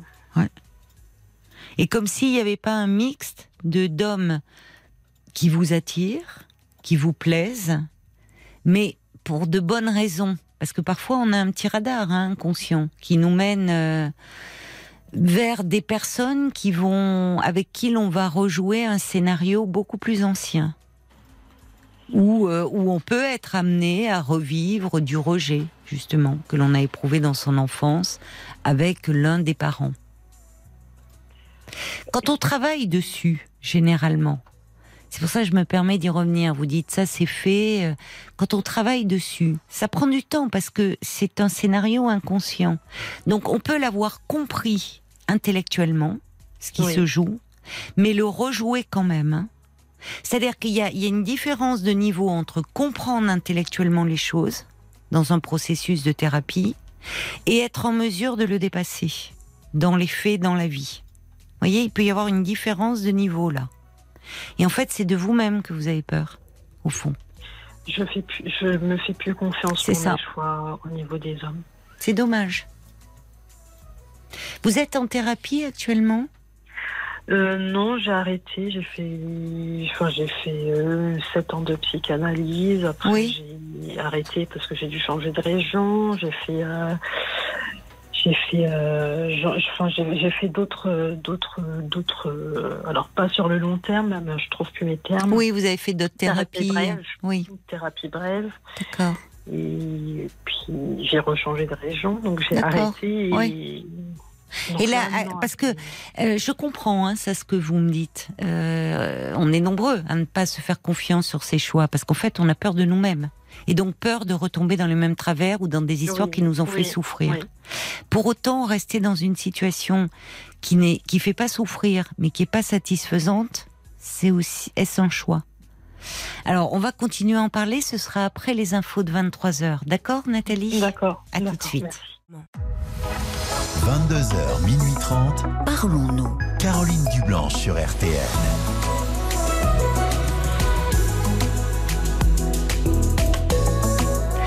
Parlons-nous, c'est votre moment hein, chaque soir de 22h à minuit et demi. L'antenne de RTL vous appartient. Vous êtes au cœur de ce rendez-vous et je vous invite euh, à dialoguer avec moi sur tous les sujets qui vous concernent ou vous préoccupent en appelant au prix d'un appel local le standard de Parlons-nous au 09 69 39 10 11. Et à l'occasion euh, de la journée mondiale de la santé mentale, c'était aujourd'hui le 10 octobre, eh bien, si vous voulez partager avec nous euh, votre vécu, si vous souffrez de troubles anxieux, de phobie, de TOC ou de dépression, n'hésitez pas à nous passer un petit coup de fil. Si vous vous sentez démuni face à la souffrance d'un proche, qu'il s'agisse de votre conjoint, la souffrance psychique, qu'il s'agisse de votre conjoint, de votre enfant ou d'un parent, eh bien, vous pouvez aussi euh, nous passer un petit coup de fil au 09 69 39 10 11. Vous pouvez aussi donner votre point de vue par SMS au 64 900 code RTL 35 centimes par message ainsi que sur le groupe Facebook de l'émission RTL-Parlons-nous. Et nous retrouvons euh, Nathalie. Merci d'avoir patienté Nathalie. Voilà. Alors pour ceux qui nous rejoindraient, donc vous avez 39 ans, jusqu'à présent vous avez eu plusieurs relations euh, sentimentales qui n'ont pas abouti, enfin euh, vous n'avez pas pu construire avec ces hommes et euh, là, il y a six mois, vous avez rencontré euh, un homme sur un site qui coche toutes les cases, m'avez-vous dit. Il est très gentil, il est adorable. Le problème, c'est que physiquement, il ne vous plaisait pas, Euh, mais étant donné le votre passé amoureux, vous vous êtes dit peut-être qu'il faut se donner du temps et que euh, les sentiments vont apparaître, qu'il va se passer quelque chose au fil du temps. C'est ça. Le problème, c'est que aujourd'hui, six mois plus tard, euh, bah, vous en êtes toujours un peu au même point. C'est-à-dire que vous dites qu'il est, il a beaucoup de qualités morales, mais vous, euh, en, tant que femme, vous n'y trouvez pas vraiment votre compte. Non, il, en fin de compte, c'est. voilà, autant il va m'appeler, enfin je vais l'appeler aussi, mais je ne serai pas dans le manque si je ne l'ai pas au téléphone. Alors pas tout le temps, de temps en temps, oui, mais pas forcément souvent. Et ce que je n'ai pas précisé non plus, c'est que il a, je, pense qu'il est dans cette demande, donc il, euh, il va m'appeler, m'envoyer des messages et euh, ne pas me laisser l'espace pour pouvoir ressentir le manque parce qu'il investit beaucoup Hmm. euh, la relation. Et euh, je, je donc j'ai j'ai pas le temps de, de voir en fin de compte. Ah oui. si, euh, Mais c'est-à-dire parce que vous êtes quand même à 100 km de distance, donc euh, euh, vous vous voyez tous les week-ends. Alors, on se, comme il, est en garde alternée, on se voit un week-end sur deux, mais Ah oui. la semaine où il n'a pas son enfant, donc euh, il vient préférentiellement chez moi. euh, question, de, euh, question de logistique. Donc, ça peut arriver que pendant une semaine, on ne se voit pas. Ça peut arriver. et en général, on va dire une semaine sur deux, on se voit effectivement. Mais, D'accord. les, mais oui, effectivement, enfin, je me sens envahie des fois. Je, je- comme, j'ai- enfin, comme je l'ai expliqué, ça, ça fait maintenant à peu près, euh, pas encore dix ans, mais que j'ai eu des, des histoires depuis ma dernière relation sérieuse, mais entre ma dernière relation sérieuse où j'avais vraiment bien investi et cette et, Oui. et l'avoir rencontré lui. Et il y a à peu près, euh, à peu près 7-8 ans qui se sont écoulés où j'ai, voilà, en tant que cél- célibataire, j'ai fait ma vie, je n'étais pas forcément habituée à avoir des appels tout le temps, tous les jours. Mm. Donc, c'est aussi déconstruire ça qui. Il vous appelle tous les jours, cet homme? Oui. Oui. Il vous laisse des messages aussi? Alors oui, alors le, te- le texto, enfin le midi il va m'appeler, il va m'appeler le soir, il peut m'appeler plusieurs fois. Oui. Après, on n'est pas dans le harcèlement non plus, mais c'est vrai que moi, Vous vous sentez... Oui, je- j'entends ce que vous me dites. Ça ne vous laisse pas le temps de ressentir le manque. C'est important peut-être pour... euh, je pense d'ailleurs à des auditeurs ou des auditrices qui parfois euh, tombent très vite amoureux, s'emballent très vite au début d'une histoire. Ils le savent. Ils peuvent pas s'en empêcher. Et ils sont beaucoup sur, euh, sur l'autre. Je pense à ce monsieur qui avait rencontré, à cet auditeur, cette, cette dame sur un parking et qui euh, très vite lui a envoyé des messages. C'est très important ce que vous dites, Nathalie. C'est-à-dire qu'à un moment, on peut faire capoter une histoire en ne laissant pas à l'autre le temps du manque un peu et le temps de désirer. Mais au vu de ce que vous me dites de lui, vous ne pensez-vous pas que aussi cet homme il sent que vous n'êtes pas au diapason tous les deux? Et qui pourrait expliquer aussi son attitude où il se manifeste beaucoup, où il est très présent. Oui, je, me suis déjà fait la réflexion, mais enfin oui, je pense que oui, parce que par rapport à ce qu'il me dit, que des fois, on Oui. se trouve distante ou ce genre Voilà. de choses. Oui, oui. Et puis je lui, ai, et puis je lui ai aussi déjà expliqué qu'il fallait qu'il me laisse le temps de ressentir le manque. Alors il va l'entendre. Le lendemain, il va se calmer. Le surlendemain, ça va être reparti comme avant. Donc je, je le blâme pas. hein. Je, je, je, je peux comprendre. Et, et il m'a- il m'avait dit aussi qu'il était du genre à, s'a- à s'attacher vite. Voilà. Donc je.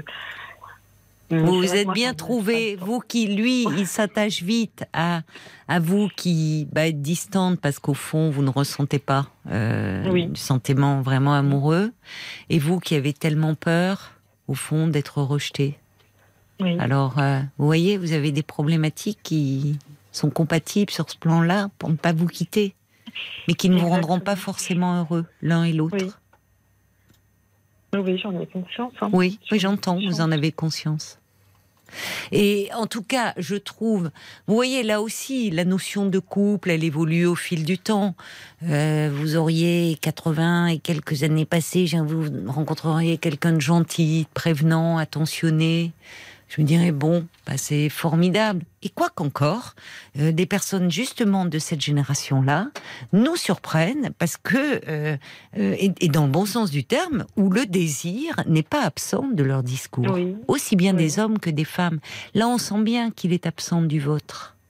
Or, quand même, dans un couple, ce qui fait la base du couple, pas seulement, ça ne peut pas, mais c'est le, il y a quand même la dimension de la sexualité et du désir. Un couple ne peut pas reposer que sur cette dimension-là.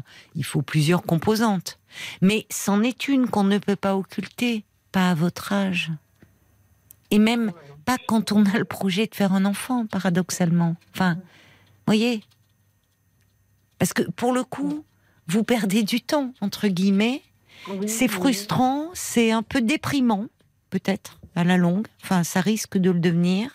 Et lui, après tout, euh, euh, aussi, euh, c'est pas. Enfin. il, il mériterait d'avoir quelqu'un qui, bah, qui l'aimerait aussi pleinement. Oui, Vous voyez C'est ce que je me dis, mais et puis, je me sens un peu lâche parce que j'ai tellement. Enfin, j'ai. Enfin, Pourquoi lâche pas envie- Parce que j'ai pas envie de lui faire du mal et donc je Bah. retarde. Oui, mais plus vous retardez, plus je trouve et ça devient plus ça devient difficile. Et, euh, euh, et pour lui, finalement, enfin, retarder les choses, c'est euh, c'est pas c'est pas le ménager. Il y a, vous pouvez le ménager et prendre de la distance et rompre en évoquant euh, mille et une raisons. En disant que finalement euh, c'est compliqué cette distance euh, géographique, que vous vous avez euh, euh, que vous vous rendez compte que peut-être euh, euh, vous, vous ne pouvez pas lui apporter ce qu'il attend. Euh, Oui. Quand il vous dit tu es distante, oui c'est vrai, je me projette peut-être pas autant que toi. Ça peut se dire aussi. Il vaut mieux être honnête, être honnête en mettant les formes. euh, Encore une fois, ça rejoint le témoignage d'Annette sans le blesser. Mais parfois c'est bon aussi l'honnêteté, la sincérité. Oui, oui, non, mais je te- je suis tout à Il ne s'agit pas de dire, évidemment, et je vous sens suffisamment délicate, vous n'allez pas lui dire, quand je t'ai vu déjà physiquement, je me suis dit, tu me plaisais Non. pas. Voyez, bon, voilà, évidemment, vous êtes euh, suffisamment délicate pour pas lui balancer ça. Mais, euh, et sinon, franchement, ça vaudrait le coup d'un peu reparler de tout ça. C'est intéressant de parler parfois. Je vous dis pas de refaire une analyse de ces temps, mais ponctuellement de trouver quelqu'un qui peut vous aider à dénouer ce qui est en jeu. Parce que là, il y a Oui. quelque chose qui se répète de votre histoire. Et, et là, de d'où votre difficulté à rompre? Elle n'est pas liée seulement à cet homme. Elle est liée à vous. Dire là, j'ai trouvé quelqu'un de gentil, je vais m'en détacher pour aller vers quelqu'un qui le sera moins. Je vais encore me tromper. Voyez, c'est aussi apprendre à se faire confiance. À vous... On, on reste pas avec quelqu'un seulement parce qu'il est gentil. Pas pour former un couple, en tout cas. C'est pas une raison suffisante. Ouais. On va aller voir euh, du côté des auditeurs avec Paul. Eh ben Sacha, il a vécu cette expérience. Il a dit moi je suis resté avec une personne qui m'ennuyait terriblement dans une relation tiède parce que ça me mettait à l'abri du risque d'aimer et du sentiment d'inconnu. Voilà. Euh, et puis il y a Audrey qui dit bah bon pour moi quand ça le fait pas ça le fait pas. Il ne faut surtout pas culpabiliser. C'est ainsi. Mais vous lui devez la sincérité. C'est ce que vous étiez en train de dire. Sa gentillesse a été un besoin Mm. qui vous fait culpabiliser de le quitter aujourd'hui. Vous avez l'air de vivre cette relation comme un pare-feu aux autres relations qui, pour vous, sont potentiellement dangereuses. Avez-vous peur d'une relation où vous aimeriez la personne? En tout cas, vous méritez d'être aimé, vous avez de la valeur. C'est très intéressant. Je sais pas ce que vous en pensez, mais les réflexions. Oui. Oui, dans le aimer peut être douloureux et même dangereux pour certaines personnes. Et c'est pour ça que certaines y renoncent. Oui. Parce que, parce que ça met trop en péril leur équilibre intérieur. Je le comprends tout à fait, ça. Mais c'est dommage. Et pas à votre âge, je trouve. Voyez, vous aussi, vous méritez mieux que ça. Mais là encore, il y a du manque qui s'exprime chez vous. Parce que c'est la petite fille en vous qui a encore terriblement besoin qu'on s'intéresse à elle, qu'on soit gentil avec elle, prévenant. Vous avez compris intellectuellement que votre père vous aimait. C'est déjà une bonne chose, mais qu'il ne savait Oui. pas vous le montrer et qu'il y a eu du manque.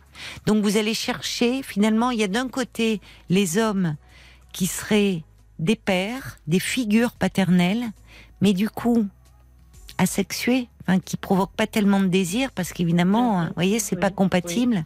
Et puis il y a les autres qui provoquent du désir, qui vous attirent. Mais alors ceux-là, ils, ils sont dans le rejet. Donc, euh, vous voyez, à chaque fois, il y a quelque chose qui se rejoue là. Ça peut se dénouer, ça. Parce que déjà, vous avez avancé. C'est pas rien d'avoir rencontré cet homme au départ gentil. Ça existe. Mais vous pouvez rencontrer quelqu'un qui a ces qualités-là morales, qui, qui s'intéresse à vous. Euh, mais là, c'est vous qui prenez le dessus dans la relation. Voyez? Oui, oui, oui. Bon. Or, votre difficulté à vous, elle est de vous pouvoir vous affirmer dans la relation avec un homme. Parce que si vous avez peur euh, d'être rejeté, mais vous taisez en vous vos besoins et vos attentes. Donc, vous les avez cernés, ces besoins et ces attentes, mais euh, ça veut dire que dans la relation aussi de, amoureuse, il faut continuer à apprendre à vous affirmer. Mais pas en prenant le dessus sur l'autre. Oui, Voyez oui. Donc ça, ça, je pense que ça pourrait vous faire du bien de là, alors que vous avez ce cas de figure sous les yeux, d'en reparler ponctuellement. C'est souvent plus facile quand on vit quelque chose de dénoué. Oui. Voyez. Franchement. Merci beaucoup en tout cas pour votre appel. Merci, Caroline. Euh, Il y a quelqu'un aussi encore par SMS qui dit ça serait tellement dommage de construire sans une évidence amoureuse. Et j'ajoute c'est triste aussi pour cet homme qui a droit à un véritable amour. Euh, donc euh, parce que vos, vos réflexions, ben on- ça a beaucoup fait réagir, ça nous interroge tous sur l'amour et, et ce qu'on attend et parfois de rester dans une relation tiède parce qu'on a peur, peur d'aimer Oui. peut-être parce qu'aimer comporte un risque. C'est vrai, c'est vrai. Merci beaucoup Nathalie. Merci, Caroline. Merci à, à toute l'équipe. Merci aux auditeurs aussi. Au revoir, au revoir Nathalie. Jusqu'à minuit 30, Caroline Dublanche sur RTL. Robbie Williams, c'est Lost, c'est le tout nouveau single de Robbie Williams, extrait de son nouvel album qui célèbre déjà ses 25 ans de carrière euh, solo avec tous ses plus grands succès réorchestrés. Avant d'accueillir Marie-Claire, je voulais vous parler euh, de notre euh, série de podcasts. Que sont-ils euh, devenus? La saison dernière, déjà, vous aviez pu découvrir cette série où nous prenons des nouvelles d'auditeurs pour savoir un petit peu où ils en sont. Ce week-end, le samedi 8 et le dimanche 9, vous pouvez écouter, donc, vous allez sur l'appli RTL, Parlons-nous et podcast. Que sont-ils euh, devenus ou sur euh, rtl.fr. Alors vous imaginez bien que le choix euh, a été difficile parce qu'une fois que vous avez raccroché, bah, très souvent nous nous demandons comment ça va se passer pour vous en espérant que les choses vont évoluer favorablement. Mais voilà, il nous a bien fallu faire un choix. On a dû choisir 10 auditeurs, auditrices dont le parcours rejoignait un peu des thématiques qui revenaient assez souvent dans l'émission. Alors par exemple, ce week-end, eh bien, euh, euh vous, Émilie, on a, il y avait la situation d'Émilie euh, qui avait euh, décidé d'avoir un enfant. On parlait d'horloge biologique à l'instant avec Nathalie. Émilie était parti pour faire un parcours de PMA euh, en Belgique ou en Espagne, je me souviens plus très bien. Et puis, ben, vous découvrirez euh, dans le podcast, euh, il y a eu un imprévu sur sur sa route. Vous découvrirez la suite. Il y avait également Romain qui était en cours de séparation quand il nous avait appelé, mais toujours très attaché à sa femme. Donc nous l'avons appelé Romain pour savoir où il en était, un peu au sein de de son couple. Samedi 15 et dimanche 16, on se penchera sur la relation euh, mère-fille avec euh, Cécile. Et puis aussi, on parlera de sexualité euh, avec Michael, qui rencontrait des difficultés sexuelles dans, dans son couple. Voilà. Jusqu'à minuit 30, parlons-nous. Caroline Dublanche sur RTL. Bonsoir Marie-Claire. Bonsoir. Bonsoir et bienvenue. Merci. Je vous écoute. Euh, en fait, j'ai appelé parce que j'ai simplement entendu votre introduction sur les troubles anxieux. Oui.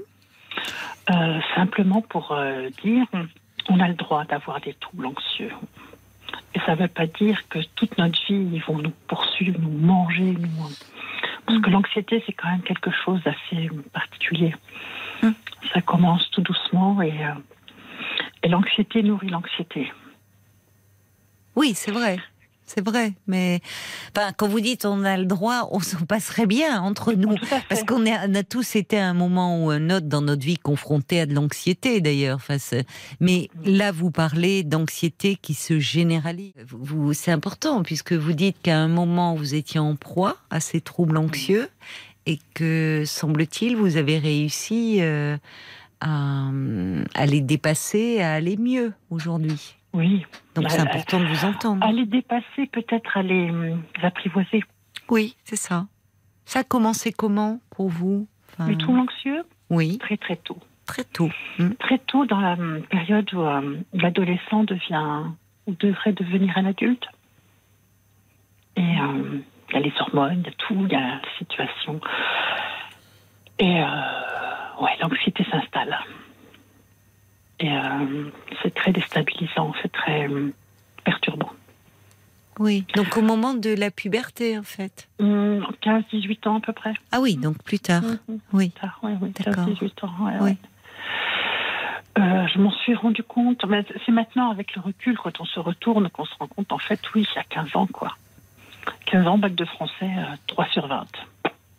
mais vous étiez très, très jeune pour passer votre bac de français vous étiez J'avais 16 ans. 16 ans, d'accord, oui. Je n'ai jamais redoublé. Oui, d'accord, je comprends. Non, non, 17 ans, je dis des bêtises, 17 ans. Hmm. J'ai jamais redoublé. Oui. C'est à ce moment-là que ça. Ah, bah c'est. 3 sur 20 à l'oral, vous voulez dire Vous étiez tétanisé ah non, à l'oral, j'ai eu 10. Hein. Je l'ai mis oui. à casse, mais elle écrit 3 sur 20. Alors, il y a 14 de moyenne sur l'année, quoi. Oui. Vous étiez bloqué à l'écrit, ou peut-être hors sujet, ça peut arriver au bac ah de bah, français. Hein. Complètement hors sujet, mais oui. complètement, complètement. Mon prof de français a demandé à ce que je demande ma copie, tellement il était étonné. Oui. L'examen, vous paralysez ah bah, C'était le premier. Moi, le brevet des collèges, euh, il suffisait d'avoir un bon dossier, on nous le donnait. Après, ça a changé. Mais c'était mon, mon bac, c'était le premier examen. Et la paralysie, enfin, la terreur, c'est plus que la paralysie. C'est euh, oh mon Dieu. Hmm. Il faut que je réussisse, il faut que je réussisse, il faut que je réussisse. J'ai pas réussi. Oui. Ça, mais alors, comment vous avez fait Enfin, après, c'est-à-dire que ça vous a limité dans vos projets, peut-être euh, d'études Hum, Dans un premier temps, ça m'a donné en- mis en colère. Je n'ai Oui. pas compris. Comment on peut travailler toute une année et avoir trois, quoi Ah, au bac français, parfois ça peut arriver. Je vous dis un hors sujet. ouf, vous savez, même bac philo, parfois on peut être très bon et, et complètement passer à côté. Hein. C'est pas, c'est pas une c'est pas scientifique, vous voyez, juste ou faux, quoi. Et moi, j'étais scientifique. Oui, Donc oui, c'était. Après, ce qui m'a aidé, c'est que mon prof de français euh, nous a recroisés euh, dans le couloir, les couloirs, et lui qui me dit, euh, bah écoute Claire, faut demander ta Marie-Claire, il faut demander ta, ta copie pour voir ce qui s'est passé. Là, je me suis dit, bah je suis pas si nulle que ça, parce que même lui est étonné, quoi. Il n'y a pas que moi d'étonné. d'accord. Et en effet, avec euh, la, en ayant la copie et, Ouais. et euh, les commentaires du correcteur, on a compris pourquoi. Sinon, j'aurais pas compris. Alors ça, donc c'était, euh, c'était quand vous aviez euh, 17 ans. Ouais, bac de français, 17 ans. Oui, ça vous a marqué. Ah, ça m'a traumatisé, vous voulez dire Oui, on a l'impression effectivement que c'est comme si ça s'était passé hier. Ah ben, c'était euh, le premier échec de ma vie. Premier Je n'avais échec. jamais connu l'échec. D'accord. Et, euh, et par la suite alors? Par la suite, hein, ben, l'année suivante, j'ai passé mon bac général, quoi, en fait. Et euh, je l'ai eu au rattrapage. hein, c'était... Mais je l'ai eu sur la première, enfin, à 18 ans. D'accord, très bien. Mais je l'ai eu. Euh, il a fallu trimer, il a fallu travailler, mais je l'ai eu. C'était important pour vous, pour vos parents? Enfin, j'imagine les parents, évidemment, le moment du bac, c'est. Mais il y, a- il y avait une exigence sur la, sur la réussite scolaire dans Non votre dite, mais famille? Oui, non dite, oui. D'accord. Oui. Bien. Donc, alors, vous avez votre bac à 18 ans. Mhm, par à la fac. Fac de quoi? Sciences de la nature et de la vie, tant qu'à faire. Je sais pas, oui. D'accord, vous, voulez de- vous vouliez devenir professeur? Institutrice. Institutrice. D'accord. Et il me fallait mon bac. Oui. Mhm. À l'époque, euh, il fallait euh, un, un bac. Et quand j'ai eu le bac, il fallait le DUG. Ah oui, donc il fallait poursuivre un peu plus. Ouais. Oui. Et j'avais l'impression que jamais j'y arriverais. Quoi. Au Mm. fur et à mesure que j'avais le diplôme, il fallait aller plus loin. Oui. Et aujourd'hui, il faut la licence. Et... Oui, c'est vrai, il faut aller Demain, encore plus faudra. loin. Vous avez raison. Oui. Alors vous êtes devenue euh, donc aujourd'hui on dit plus institutrice, c'est dommage parce que c'est un joli écoles. terme, Non. professeur des écoles. Non. Non. J'ai été euh, directrice de centre de loisirs sans hébergement. Après, j'ai été vendeuse. Ah oui, Conseillère de vente, pardon. d'accord. Oui. Euh, je pense que je me mettais, une- enfin quand j'ai été, euh, parce que le but c'était de rester avec les enfants en passant par l'animation. Et au bout de deux ans de travailler avec les enfants, j'ai été euh, usée jusqu'à la corde émotionnellement. Oui, c'est fatigant. Oui, oui, c'est c'est fatigant le travail auprès des enfants. Ça demande, Ouais. on peut pas faire les choses. Il faut être faut être toujours au maximum, et ce qui n'est pas possible. Enfin, il faut. On peut pas être toujours au maximum. Mais on peut pas toujours être au maximum, mais les enfants demandent beaucoup. Mm. Oui. Donc je me suis dirigée vers euh, des métiers où euh, pff, émotionnellement, j'allais pas m'impliquer autant. D'accord. Je me suis protégée. Hmm. Et ça marche. Et alors, ces troubles anxieux, comment ça se manifestait chez vous? Parce que y a, là, on a vu le- le- Ouais. la- l'angoisse de performance, le- l'examen, la peur de, de, de l'échec, de ne pas y arriver. Enfin, mais comment il y avait d'autres symptômes chez vous? Vous avez eu la des- peur de ne pas y arriver surtout. la peur de énorme. pas y arriver. Ouais, la Oui. peur de ne pas y arriver énorme. Oui, Et euh, ça m'a suivi toute ma vie, ça. oui. La peur de ne pas y arriver. Donc Même aujourd'hui. Aujourd'hui, je. Parce qu'aujourd'hui, bon. Je me suis levé la pression. Vous vous êtes, vous vous levez un peu la pression. Oui, Ouais, fini. Oui. J'ai 53 ans, j'ai plus 18 ans. oui. Ben ça aide parfois. Oui, Justement, à ce, bah, c'est- il y, a- il y a aussi heureusement des bonnes choses dans le fait d'avancer en âge. Je trouve. Enfin, Bah, pour mon cas, oui. oui, de se mettre moins la pression, de. Bah, aller à l'essentiel et pas se laisser embêter par ce que pensent les autres. C'est ça.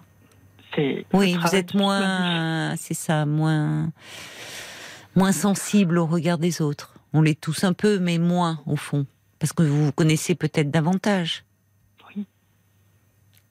Tout à fait. Tout à fait. Et euh, je pense que euh, dans les troubles anxieux, c'est ça, c'est le regard des autres qui nous. On se Mm. met une pression soi-même, quoi, en fait. Mm. Personnellement, je vois ça comme ça, en tout cas. Mhm. Et, al- et alors, quand euh, vos parents étaient conscients de ça, du fait que vous, vous aviez le désir de bien faire, euh, un- peut-être un peu que oui, maman perfectionniste? était- Oui, oui, Oui. maman était complètement consciente de ça. Oui. D'accord. Mhm. Elle-même euh, était Mm. comme ça, hein, déjà, donc. A toujours très bien fait, toujours eu les premiers coups, les choses, les, Ah oui. euh, les examens, toujours Oui. du premier coup, maman. Mm. Et alors, vous vouliez dire, puisque vous avez dit on a le droit d'avoir des troubles anxieux, Oui. finalement, j'entends derrière cette expression de dire euh, faut pas avoir honte d'en parler. Ça peut voilà arriver. euh, euh, c'est pour ça que je disais dans mon introduction, c'est bien que des personnalités euh, puissent en parler. Euh, Florence Foresti dans la série Désordre, où justement, elle, euh, enfin, elle évoque, c'est la série porte sur des, troubles anxieux et autres. Et c'est, je crois, à l'hebdomadaire 20 minutes qu'elle a révélé que depuis l'enfance, elle souffrait de, de troubles anxieux. Comme quoi, ça n'empêche pas de réussir et même de faire rire. Finalement, souvent on retrouve hein, chez les humoristes euh, quelque chose de cet ordre-là. Ils, nous font rire aussi sur finalement nos peurs. Ils ont réussi à sublimer les choses. Vous vouliez ajouter quelque chose? Euh, oui, on on a le droit d'avoir des troubles anxieux. Et non seulement d'y avoir droit, mais euh, on a le droit de les de mettre des pansements dessus, de d'arriver à travailler, à travailler. Qu'est-ce qui vous a apaisé alors, vous, justement? C'était quoi vos Hum, pansements? Mon pansement hum, J'ai eu la chance de rencontrer euh, les bonnes personnes au moment où j'étais prête à les rencontrer. Hum, d'un cursus qui s'appelle Comment mieux vivre avec sa maladie. Oui, Ça vient, c'était une truc qui venait du Canada. oui. On a essuyé les plâtres en France. Mais tant mieux, tant mieux que j'ai essuyé les plâtres. Pourquoi que- vous avez, vous dites, vous avez essuyé les plâtres? Parce que dans ma ville, c'était la première session qui existait. Ah oui, d'accord, je comprends. Oui. Il y, a une, il y a une personne qui nous en a parlé à propos des troubles bipolaires. Je, ça me revient il y a quelques semaines. Ça porte un nom aujourd'hui, ces programmes-là, où ça l'avait Euh, beaucoup aidé. Édu- psychoéducation, un truc comme ça, je pense. Oui, c'est ça. Mais il y a même un, il y a même une plateforme. Oui, c'est de la psychoéducation, mais ce que je cherchais, c'était le nom de la plateforme où on Ah, tombait un peu sur euh, pour les troubles bipolaires. Mais euh, d'accord, oui. Donc vous, vous aviez, euh, bon, vous étiez les premiers, quoi. Il, faut, il en faut. C'était la chance de ma moi, personnellement. Oui, oui. Parce qu'après, on s'était en groupe on n'avait pas tous la même maladie. Oui. on- le commun, c'était qu'on avait des troubles anxieux, mais pff, qui nous paralysaient, qui nous, qui nous rendaient, euh, pff, qui nous mettaient sur terre, sous terre, qui, ouais, qui nous handicapaient euh, socialement parlant, quoi. Ah bah oui, ça peut être. euh, Ah non, mais ça peut. Il y a, y a y a des degrés, mais euh, parfois, ça- enfin, on en avait parlé d'ailleurs dans ce podcast parlant encore des, des Mhm. attaques de panique. Euh, Il y a des personnes qui n'arrivent plus à sortir de chez elles d'ailleurs. Mhm. Alors moi, ça n'a pas été le cas à ce point-là. hein. Oui. Mais euh, ouais, ça peut aller très loin, quoi.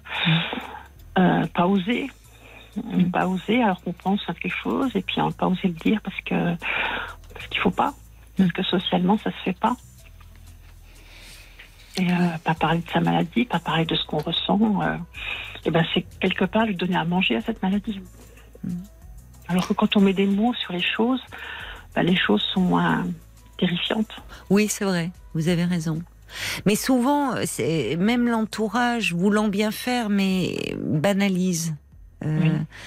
C'est un peu comme avec, enfin, quelqu'un qui est en dépression. C'est pas la, la déprime, avoir un petit coup de déprime passager, c'est pas la dépression, hein, qui est Rien une maladie, et où l'entourage euh, va dire allez arrête de t'écouter, euh, bouge-toi un peu, euh, sorte chez toi. euh, euh, Enfin, dire à quelqu'un qui est dans une dépression, euh, bouge-toi et, et en gros Ah, fais ouais. appel à ta volonté. Mhm. Et Alors qu'on n'a plus de volonté? mais c'est ça, il y, a- il y a plus, enfin, il y a plus de, il y a plus de désir en fait, plus rien ne- il y a plus de, il y a plus d'élan vital. Et c'est vrai que, euh, ça, ça, ça fait encore plus de mal, ça. Ça fait encore plus de En mal. voulant faire du bien, ça Oui. fait encore plus de mal. Oui. En voulant faire tout ce qui est, c'est que c'est en voulant aider la personne parce qu'on l'aime. Hmm. Et en fait, on fait du mal. Oui, oui. Mais parce que en même temps, si vous voulez, c'est tellement devenu, euh, euh, c'est ça, les, les troubles anxieux, ça, ça, ça, ça comporte tellement de choses qu'on qu'on met tout un peu sur le même plan. Et comme je vous le disais, c'est pour ça que je, quand vous disiez on a le droit d'avoir des troubles anxieux, alors euh, on, préférait ne pas les avoir. Et en même temps, l'anxiété, enfin, je connais pas un être humain qui à un moment ne s'est pas senti anxieux dans une situation. Parce Donc, du coup, tout Bah voilà. Mais du coup, on a tendance à la banaliser parce que ressentir de l'anxiété face à une situation d'examen, euh, face à enfin des, des circonstances. Vous, euh, Enfin, vous imaginez quelqu'un qui serait retenu en otage, les Ukrainiens actuellement qui se prennent des bombes sur la tête, euh, évidemment, qui sont anxieux. Enfin, c'est le contraire qui serait étonnant. Je dirais pas qu'ils sont anxieux, ils ont peur. Oui, ils ont peur. Vous avez raison. Vous pareil. avez et vous avez raison parce que euh, vous avez raison de me reprendre parce que la peur c'est une réaction, c'est vrai, physiologique d'adaptation, alors que l'anxieux il anticipe ce qui va arriver. Cela dit. Il y a voilà, il y a, il peut y avoir, euh, il peut y avoir des deux. C'est-à-dire qu'évidemment sous les bombes on a peur et puis quand ça va mieux, quand ça se calme, on a peur. Enfin, on est dans l'anxiété que ça recommence. Mm, Bon. mm. Mais vous avez raison de faire la différence. On sent que vous maîtrisez bien votre sujet, là où on a tendance à tout mettre sur le même plan. Et ça, ça n'aide pas. Et d'ailleurs, c'est pour ça que beaucoup de gens qui ont euh, des troubles anxieux, enfin des, des angoisses, des troubles psychiques, qui se sentent pas bien, ne, souvent ne vont pas consulter parce que autant quand on a de la fièvre, un symptôme physique, mal au dos, mal au ventre, on va voir son médecin traitant parce que on se dit le médecin va me soulager. Quand c'est un trouble psychique, la majorité des gens ne va pas consulter, pas même son médecin traitant, comme si ça ne mérite pas qu'on en parle, alors que le médecin traitant est bien souvent le premier interlocuteur. Complètement. Dans mon cas, en tout cas, oui. Mais oui, bien sûr, c'est important le médecin traitant. Il peut entendre ces on appelle ça le médecin traitant. Moi, je dirais le médecin de famille à l'époque. Oui, alors vous avez raison. Vous avez raison, Marie-Claire. C'est vrai qu'aujourd'hui, euh, quand la consultation dure un quart d'heure euh, et qu'on veut parler de, de quelque chose qui est plus intime, ça demande davantage de temps. C'est vrai, pour Oui. s'exprimer, pour se dire. Il y a un rapport de confiance, en fait, qui Oui. s'établit au fil des années. Aussi, aussi, Et la vrai. confiance dans les troubles anxieux, c'est hyper important. Oui. Ben, merci beaucoup d'en avoir euh, parlé euh, avec nous. Ah, je vois Paul qui lève la main. Ça veut dire qu'il y a quelques petites réactions qui sont arrivées euh, pendant que l'on se parlait, Marie-Claire. C'était Jeanne qui témoignait, elle, de, de sa vie. Elle était en proie très jeune à l'anxiété sous forme de TOC dès l'âge de 9 ans, puis Oui. à 16, 17 ans. Elle dit Ça m'a pourri la vie. Et à l'époque, on parlait pas des TOC aussi facilement dans les médias. Vrai. Et puis on suivit les phobies scolaires et sociales. À 29 ans, j'en pouvais plus. J'ai décidé de me prendre en main. J'ai effectué une thérapie de groupe en analyse transactionnelle. Ça a duré euh, deux années. Mais euh, cette thérapie m'a permis de comprendre le pourquoi, de désamorcer les scénarios. Mhm. J'ai aujourd'hui 56 ans et je continue à travailler sur moi régulièrement Oui. avec une thérapeute. Mais je me sens enfin délivré de toutes ces chaînes. C'est ça. Oui, oui. C'est pour ça que euh, ce qu'on pourrait dire en premier lieu, c'est consulter et pas attendre surtout que ça augmente. Parce que l'anxiété, si on l'écoute pas, si on la considère pas, quand elle survient dans un contexte où il n'y a pas de danger euh, proprement parlé, il faut pas la laisser prendre toute la place. Et vous l'avez bien dit, Marie-Claire, on peut mettre des mots là-dessus. Il faut, mettre, Il faut. y arriver, il faut être Oui. prêt, il Oui. faut avoir la bonne personne en face de soi au bon moment et accepter euh, de, de se dévoiler parce qu'en fait, on se dévoile Hmm. avec- un thérapeute. C'est vrai. c'est important de le faire et pas laisser. la- Euh, moi, j'ai 53 ans. Le premier signe anxieux, c'était à 16, 17, 18 Oui, ans. oui, c'est ça. Et aujourd'hui, j'arrive à. Oui, ben vous arrivez à appeler, euh, à nous appeler, à appeler RTL pour euh, pour en parler et, et nous dire que vous allez Et mieux. mettre des mots sur les mots. Oui. Et votre témoignage peut aider euh, beaucoup de personnes qui se trouvent dans ce cas. Florence Foresti le disait dans son interview dans 20 minutes. Elle disait en fait que, elle dit, je voulais dire aux gens aussi ce que c'était euh, au, fond d'avoir cette peur de, euh, un peu tout le temps de, de se dire qu'on va mourir. Mhm. Euh, Il y, a, il y a ça quand ça devient débordant, c'est-à-dire que ça tourne à la, aux, aux crises d'angoisse, à l'attaque de panique, où on a une sensation de mort imminente. Merci beaucoup. Oui. on... c'est un travail. Moi, je suis d'accord avec Jeanne. C'est un travail de tous les jours de faire sur soi un travail. On n'a jamais fini, mais c'est la vie. Oui, c'est vrai. C'est vrai. C'est la vie. C'est vrai, vous avez raison. On continue toujours à apprendre, mais oui, vivre est, est un sport dangereux. C'est vrai. Merci beaucoup, Marie-Claire, pour votre appel. Au revoir. Jusqu'à minuit 30, Caroline Dublanche sur RTL. parlons. 22h, minuit 30, Parlons-nous. Caroline Dublanche sur RTL. Bonsoir, Charlie. Bonsoir Caroline. Ravi de vous accueillir. Également un peu ému. Euh, J'ai 65 ans et c'est la première fois que je pars Que vous sur une parlez. antenne radio Ah. déjà une, mais il faut que je fasse abstraction de tout ça, Oui. que je m'installe dans une relation de confidence et de, Voilà. Alors, de comment dirais-je, de construction. Alors je vais ça. pas vous dire que vous ne me parlez qu'à moi parce que ça serait vous mentir. Mais C'est vrai mais bon, euh, on, on va se parler tranquillement. Vous n'êtes pas obligé de donner des voyez trop d'éléments. Et puis et puis les auditeurs, si vous connaissez un peu l'émission, je ne sais pas, Oui, vous voyez oui, j'ai- appris, à la- j'ai appris à la connaître. vous voyez que les auditeurs ils sont vraiment dans une attitude euh, Spontané. bienveillante, spontanée, Bienveillante. mais avec beaucoup de bienveillance. Tout à fait. Tout à Alors, fait. alors vous voulez me parler d'une rencontre en plus que vous avez faite là. euh, Alors, j'ai rencontré une femme euh, lors d'une terrasse de café. Oui. Il y a déjà quelques temps, c'était au mois de juin. Elle vous avait appelé, euh, son pseudo c'était Charlotte, et euh, elle était ravie d'avoir rencontré quelqu'un de plus âgé qu'elle. Ah, elle m'avait appelé. surpris. Elle m'avait appelé pour parler de vous, en fait, de cette rencontre. Ben, elle- elle avait des doutes sur le fait que ça la surprenait et que ben, j'étais un peu plus âgé et que elle avait des craintes et puis que j'étais bienveillant cependant, mais que voilà, il y avait des choses qui la surprenaient et voilà. Bon, depuis on a fait on a fait du chemin.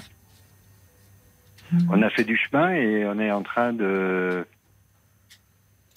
comment dirais-je de se perdre au bout de quatre mois parce que je n'ai pas euh, d'alchimie sexuelle avec elle, puisque j'ai découvert que j'avais des, des blocages, on va dire, psychologiques que, auxquels je ne m'attendais pas.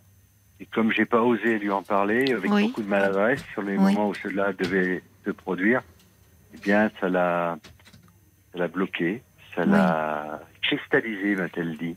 Le mot cristallisé. Alors, on peut décristalliser du miel, mais décristalliser l'amour, non. Oui. Quand on cristallise sur quelqu'un, en général, justement, c'est pas dans le domaine de la sexualité. Il y a quelque chose d'un. Donc, je suis très triste. Je alors attendez. Comment faire Alors, euh, vous, vous-même, c'est récent, ça, au fond, euh, cette euh, Une dizaine de jours, cette là, ouais. déconvenue. Voilà. donc, ça date d'une dizaine de jours. Donc, vous-même avez, en avez été le premier surpris et blessé, j'imagine. Enfin, Hein, très frustré et puis Voilà. j'ai pas osé lui dire. oui. Vous mais alors, vous n'aviez pas, pas. osé lui dire, vous ne pouviez pas le savoir en même temps avant de Ben, vous c'est une- retrouver ben, avec elle. J'avais une, une relation euh, de deux ans en arrière où ça se passait bien, mais bon, dans un milieu toxique, euh, vraisemblablement très manipulatrice. Enfin bref, et j'ai pris la décision de dire je quitte et je refais ma vie où je la poursuis et Oui. je change de région. J'ai remis tout à plat et je suis resté pendant un an et demi sans rapport, sans rien. Et je me suis occupé euh, beaucoup plus d'un organisme euh, qui s'appelle la Croix-Rouge. Oui. Et j'y ai donné beaucoup de mon temps et je me suis mis dans une espèce d'ivresse. Hmm. Et ça m'a permis de ne pas penser. Oui. Voilà. Et puis j'ai cette rencontre-là et qui est une très belle rencontre. C'est une femme où je suis bien. avec. Mm. Je ne sais pas comment expliquer ça aux gens, d'être bien. C'est vrai qu'on a un écart d'âge qui au départ la surprenait. Qui est d'une quinzaine d'années en fait. On a ça 13 ans d'écart et 13 ans, la mère, la mère de mes enfants a 13 ans d'écart avec moi. Mhm. C'est marrant. Mm. Elle a aussi 13 ans d'écart, mais bon, je pense qu'avec le temps, l'amour n'est plus le même. Mm. Là, c'est des amours, des amours récents, avec des passés. Moi, j'ai 60 ans de- d'expérience de vie, environ.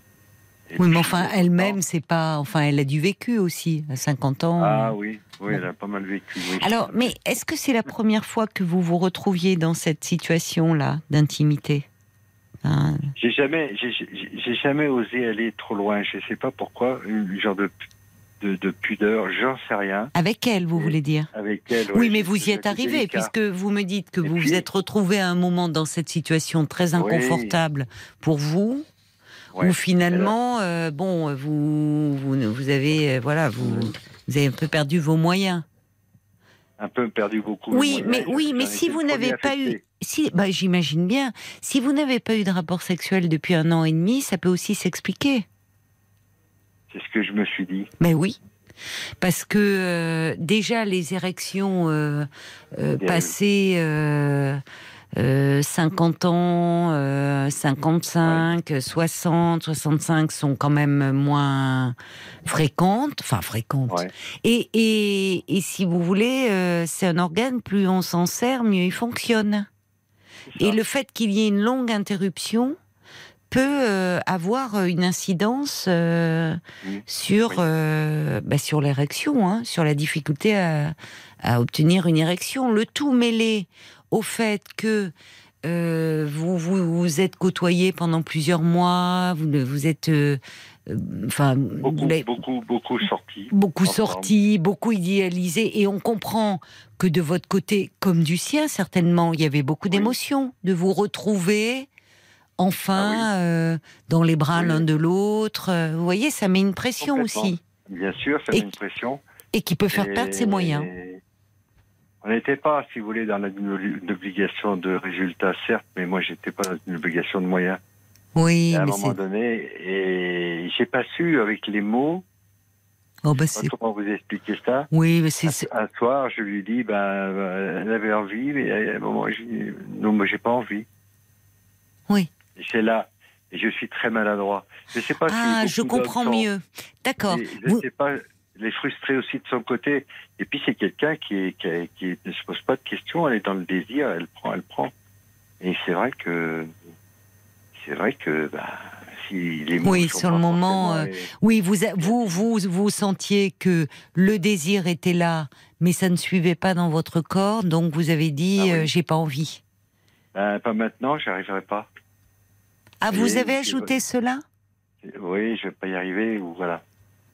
D'accord, ça c'est différent. Elle aurait pu Bien entendre, c'est pas je n'ai pas envie de toi, c'est non, ça, j'ai peur au fond. J'ai peur de ne pas être à la hauteur, de ne pas y arriver.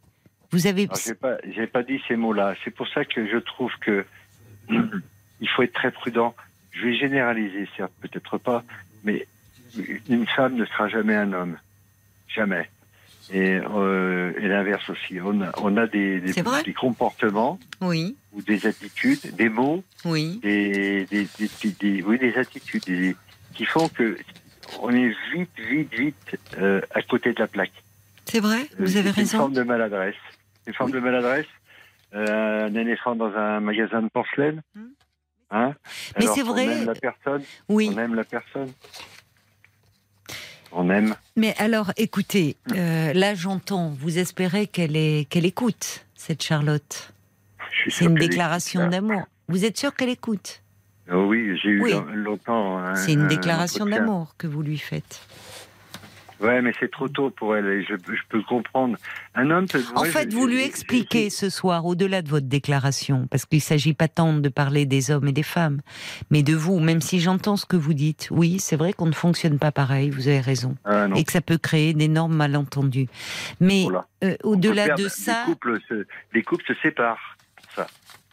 oui, Les parfois. couples se perdent avec un petit peu plus de temps, certes, pour la non-communication, euh, comment dire Et J'ai un, truc que j'aime beaucoup, c'est euh, un livre, je me souviens plus.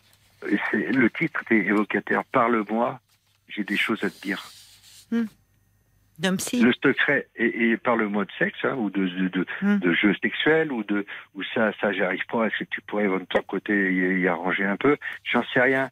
Mais c'est dommage. Moi, je suis triste ce soir parce que c'est dommage Oui, de laisser passer, oui. parce qu'on est très complice, je trouve, dans notre euh, Oui. humour, dans notre humanité. C'est quelqu'un extrêmement généreuse, euh, qui a un cœur généreux. Ce que vous n'avez pas pu lui dire, au fond, parce que vous vous adressez à elle, là, ce soir. Mm. C'est pour ça que vous appelez pour vous adresser à elle, et je l'entends. Ce que vous n'avez pas pu lui dire, parce que, euh, parce que vous avez été pétrifié, en fait, par son désir, par la, la, la peur de ne, pas, de ne pas y arriver, de ne pas pouvoir répondre à la puissance de son désir, vous le dites ce soir. Oui, et puis on est on est des gens de 65. Euh, J'ai regardé un petit peu votre cursus, on n'est pas très loin l'un de l'autre. On est en plus, et vous et moi, des signes qui s'appellent qui s'appellent le scorpion. Mais si vous êtes soit de 65, vous n'avez pas 65 ans Non, je- j'ai 65 ans, je suis né en 56. Ah oui, d'accord. Non, parce que moi, j'ai j'ai pas 65. Non, non, mais D'accord, je vous- croyais que vous parliez de l'année. vous- On va marquer, on va, on Non. va marquer une petite pause, euh, Charlie, et on se parle après les infos. À tout de suite. Jusqu'à minuit 30, Parlons-nous. Caroline Dublanche sur RTL.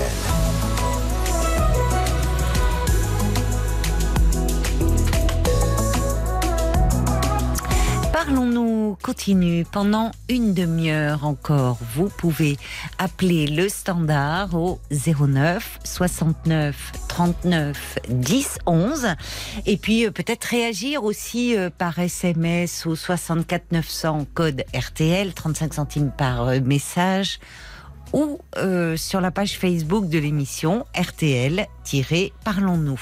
Et on vous retrouve, mon cher Charlie. Et sa drôle de dame. Parce que, en fait, ça me dit non, elle est quelque pas chose. drôle, elle est, Non, elle non. est- elle est ravissante, marrante, elle est pétillante. Mais moi, j'ai été plusieurs fois pas à la hauteur et, et c'est vrai que Bon, bon, bon. Allez, arrêtez perdu. de vous flageller là. Je, Non, je non, vous non, sens un peu perdu, réalité. un peu. Pourquoi vous n'avez pas été à la hauteur plusieurs fois? Pas, pas, pas sur le plan intime. Ah si, sur le plan intime, euh, si, si, j'ai beau faire des câlins, c'est pas facile. C'est pas- Alors, vous savez, pendant que je parle avec vous, puisque vous me dites qu'elle m'avait appelé, je, je n'ai plus euh, souvenir, pour être honnête, de la teneur de notre échange. J'ai souvenir d'une auditrice, effectivement, qui m'avait dit qu'elle avait rencontré un homme, qu'elle s'était fait aborder par un homme en, en terrasse, qu'il y avait eu un échange euh, très, euh, enfin assez assez fort, assez intense, qu'il y avait eu un climat de séduction euh, qui s'était installé entre vous. Mais c'est juste ça en fait qui me revient. Donc je vous entends vous aujourd'hui et Ouais, au fond, pas, euh, au c'est pas la même chose. c'est pas la même chose. pas la même personne. non, C'était une personne qui j'étais en j'étais en tenue euh, de Croix Rouge et euh, voilà et elle avait fait la réflexion euh, l'uniforme etc. C'est que ça joue. On avait pas mal plaisanté là-dessus et euh, voilà et euh, Bah, qui occupait, enfin moi je me souviens d'une dame qui disait qu'effectivement c'était quelqu'un, un monsieur qui est donc vous, qui occupait des fonctions assez importantes au sein de la Croix-Rouge. ouais et puis elle avait une relation assez pervers avec quelqu'un qui avait Bon. plusieurs femmes. Cela dit, Charlie, si ça s'est passé il y a dix jours, enfin, tout n'est pas forcément perdu. Je comprends que vous soyez un peu mortifié. C'est pas. Vous voyez, là aussi, il y a. Moi, j'entends que derrière ça, vous êtes perdu et malheureux. Qu'en fait, vous Par tenez be- beaucoup à elle. Hmm Par amour. Bon. Et euh, il y a eu, euh, par peur, de la maladresse, en fait, de l'évitement. Ça a Oui. été pour vous, on parlait de l'anxiété là, par rapport à une situation qui, en même temps, vous en rêvez et en même temps, vous en avez peur. Ben, vous Oui. avez évité. Et dans ces cas-là, quand on a peur, qu'est-ce qu'on dit? On n'a pas les meilleurs arguments. Vous n'avez pas dit j'ai piscine, mais vous avez dit euh, j'ai, non, pas moi. euh, enfin, je vais pas y arriver. Et elle n'a pas forcément décodé et a pu se dire on n'est pas au diapason. Finalement, je me pas- trompe sur ses sentiments. Voilà. Oui, mais il a- des sentiments pour moi, mais c'est pas ce que j'attends de lui. Ses attentes, en fin de compte. C'est ce qu'elle vous a dit les miennes. Oui, je pense que c'est ça le. Là, ce qu'elle attend, ce, ce que vous me décrivez, c'est qu'elle Oui. exprime son désir. En gros, voilà. Maintenant, bon, on se connaît, j'ai envie de toi. Et au fond, vous n'avez pas enchaîné alors que Oui. vous en rêviez de ces mots-là par peur. Oui.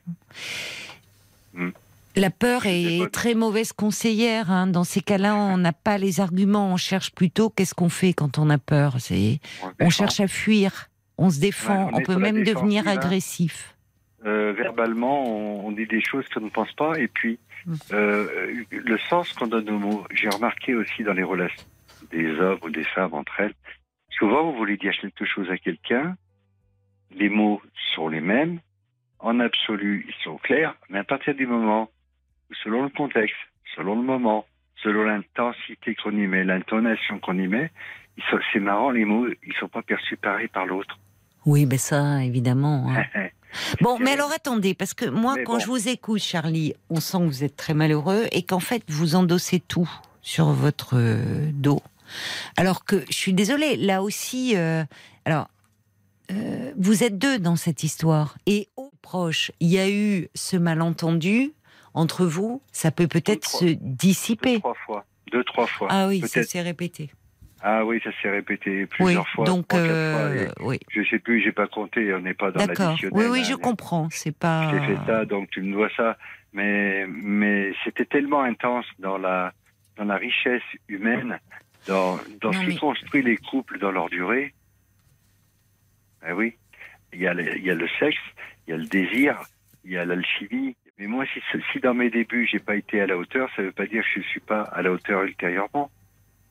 Vous voyez, j'ai un temps, j'avais un temps, un temps d'allumage qui m'a Oui, c'est ça. vraiment, vraiment joué des tours.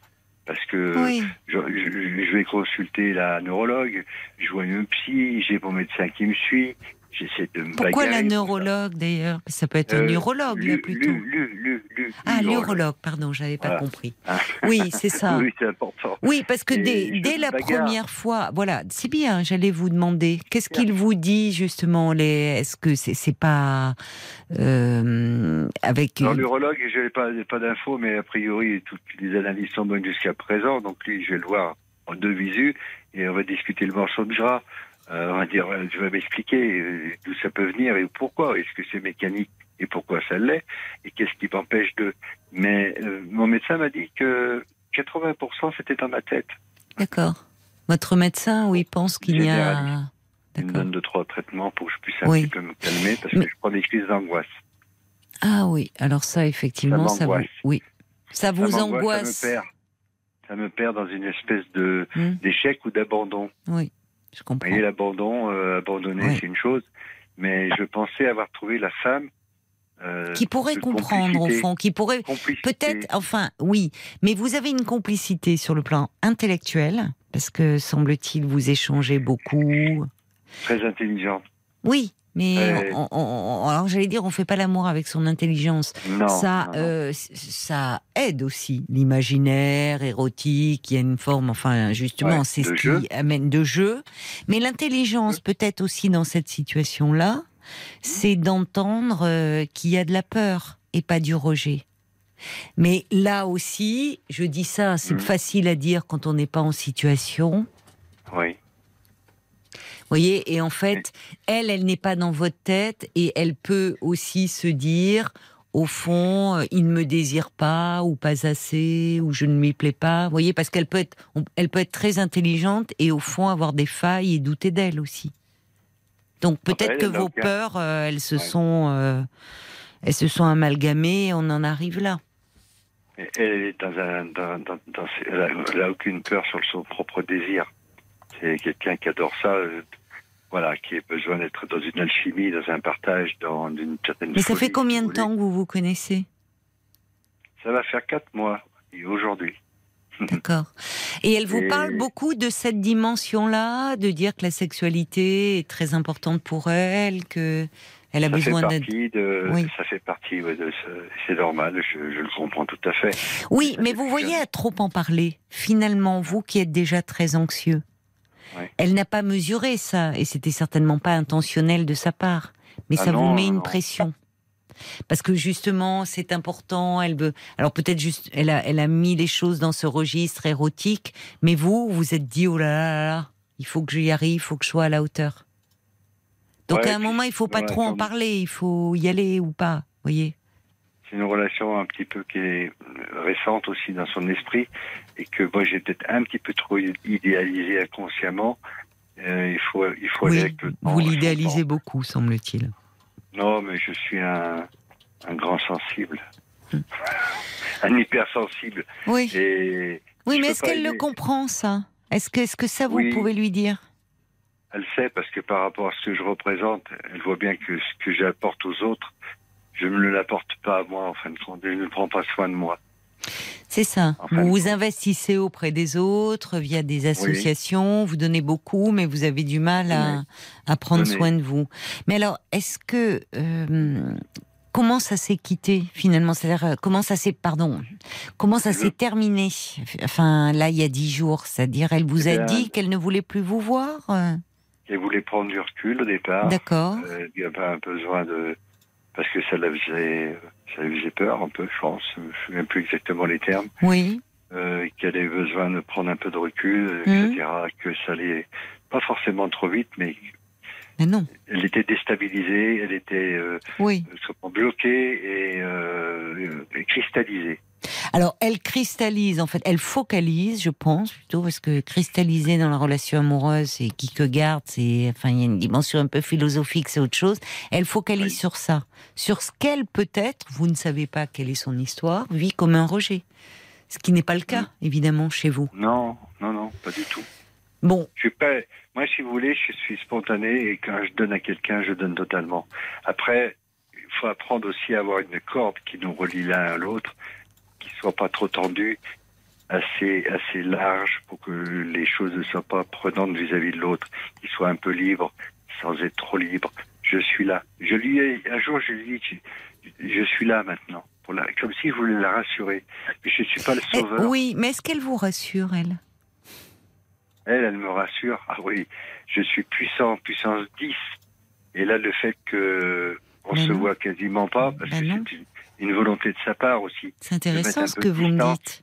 C'est intéressant. Euh, moi. vous me parlez d'une, finalement, dans cette situation, d'une impuissance sur le plan Oui. sexuel qui peut être effectivement psychologique. Mais là, Et vous me dites. Oui, bien sûr, je suis d'accord avec vous. Je suis d'accord Ah oui, avec vous, Charlie. Il n'y a pas forcément, euh, il n'y a pas, euh, c'est pas au-delà de cette limite. Votre ticket n'est plus valable. Hein, c'est, vous voyez, on n'est pas là-dedans.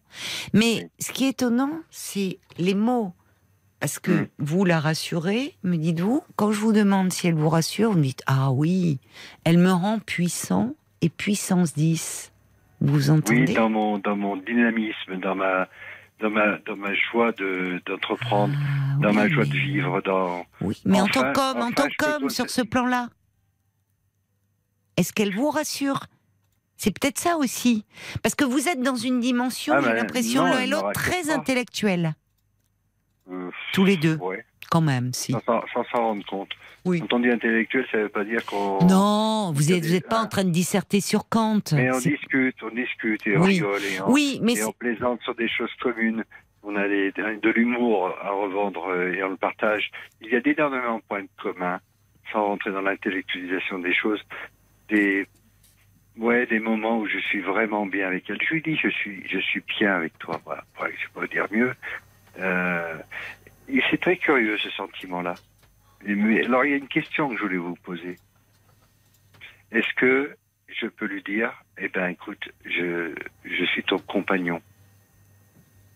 Un compagnon, c'est important. On n'est pas obligé d'avoir des relations sexuelles, mais l'amitié, c'est important. Non, Mais mais, attendez, attendez. Non, Charlie. Charlie, là, c'est pas vrai. Non, parce que vous, au fond, vous seriez pas, vous seriez pas honnête vis-à-vis de vous-même. Vous n'êtes pas dans Ah non. l'amitié quand vous me parlez de cette femme.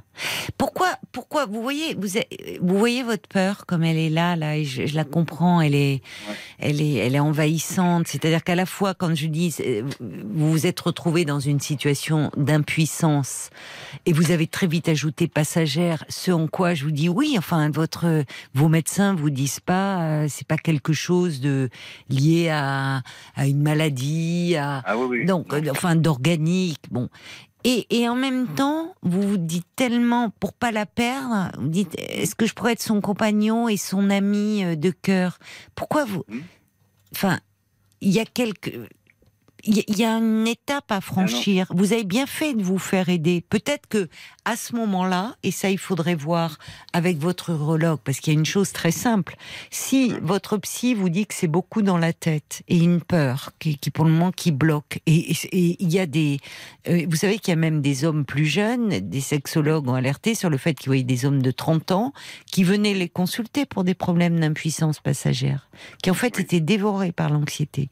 Et certains disent aussi que la demande homme-femme a tellement évolué que les femmes sont tellement en attente et parfois tellement castratrices euh, vis-à-vis des hommes que euh, il y a des hommes qui perdent leurs moyens.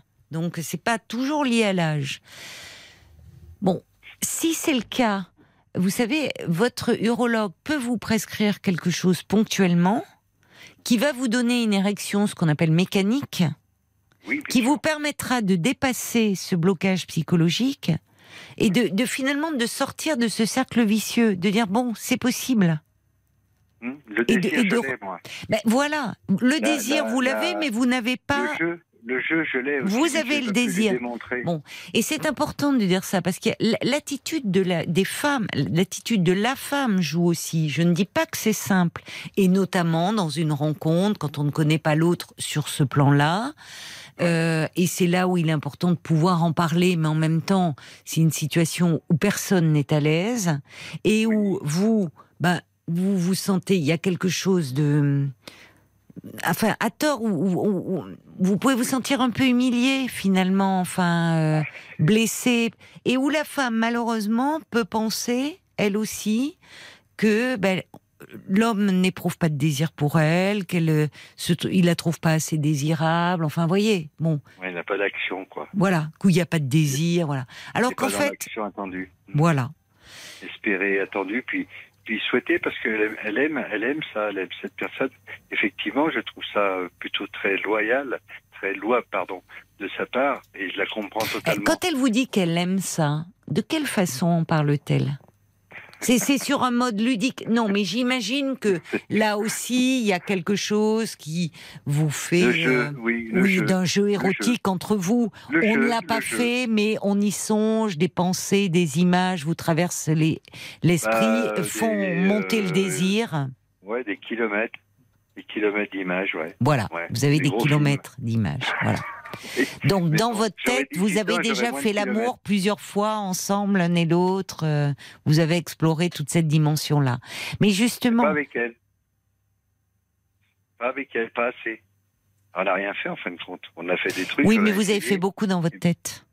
Et en fait, Ah oui. ça, l'air de rien, vous qui êtes déjà très anxieux, ça vous met une sacrée pression pour cette première fois. C'est cette première fois qu'il faudrait dépasser. Parce que cette femme, elle est, on sent euh, à quel point vous l'avez investie, à quel point elle est importante à vos yeux, à quel point justement parce que vous, elle vous parle de ses désirs, de vous craignez de ne pas être à la hauteur et de la décevoir. Et en fait, toutes les conditions sont réunies. Ça, plus le fait que vous n'avez pas eu de relation sexuelle depuis un an et demi, pour que effectivement l'érection ne soit pas au rendez-vous. Vous voyez. C'est par moment, mais ça tient pas. Oui. C'est bizarre. Et c'est c'est bizarre. Donc je. C'est par je moment même quand vous êtes avec elle. Oui, je me renferme. Oui. Je sais pas. Je Vous pas de respect. hein, attention, mais peut-être c'est aussi perçu comme étant quelque chose d'irrespectueux dans son esprit de femme. C'est quelque chose qui Mais Charlie, vous, Charlie, vous avez, c'est incroyable ce que vous me dites, parce que c'est bourré de paradoxes. Euh, vous me bon? dites que c'est une femme qui euh, euh, assume son désir, ses désirs, euh, qui vous dit qu'elle aime cela, euh, qu'elle vous parle que cette dimension-là est très importante pour elle. Et vous me dites quand vous sentez justement ça, tout ça est fait pour faire naître et, et- et- et- développer votre désir. Oui. Quand vous sentez qu'il se traduit dans votre corps avec le début d'une érection, c'est que vous vous dites oh là là, je lui manque de respect. Non, Désirer une femme, c'est pas lui manquer de respect. Déjà, il faut déjà être clair. Ah oui. oui. voyez, enfin, oui, alors. Je me suis mal exprimé alors. Non, je mal crois pas. En fait, je ne crois respect. pas que vous vous exprimez mal, Charlie. Je crois que je crois pas du tout que ça soit lié parce que vous vous exprimez très bien. Je pense que ça montre à quel point vous êtes troublé, perdu et à quel point vous êtes ambivalent par rapport à cette femme que vous désirez profondément que vous idéalisez beaucoup. Euh, comme vous dites, c'est une femme qui, Ouais. elle, assume ses désirs. Donc, elle, elle est puissante à vos yeux. Oui. Parce que une femme qui assume ses désirs, même finalement, par rapport à un homme, ça peut faire peur. Ça peut déstabiliser. Parce que dans les schémas que l'on a encore en tête, c'est l'homme qui prend le relais. Là, vous en parlez, vous en parlez beaucoup, mais en fait, sur le plan des actes, vous êtes inhibé. Peut-être qu'elle, vous savez, c'est comme dans la pub, hein, ce sont ceux qui en parlent le plus qui en font le moins parfois. Elle aussi, Oui, elle est peut-être très à l'aise dans ce registre de l'imaginaire, de, de ce jeu érotique que, euh, que vous avez instauré euh, verbalement.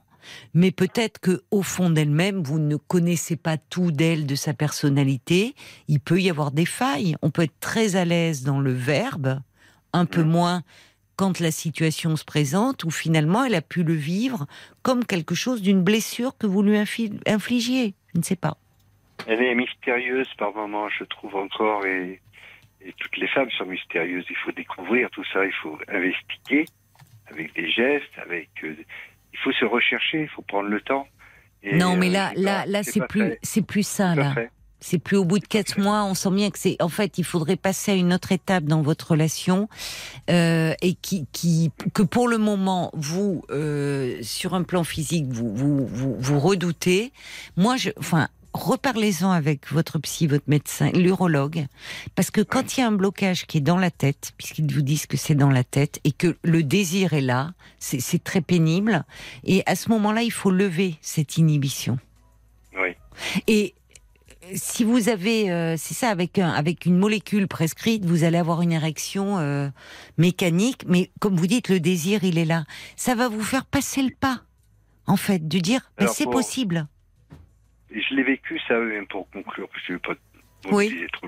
Oui, J'ai, j'ai, ma- j'ai divorcé deux fois, donc, mais la deuxième femme qui était bah, du même écart d'âge que, que nous avons, celle que je viens de rencontrer, mais elle avait 25 ans et moi j'en avais 38. Euh, Waouh, j'ai des deux, des deux mois, trois mois, pour, j'y arrivais pas, quoi. Hmm.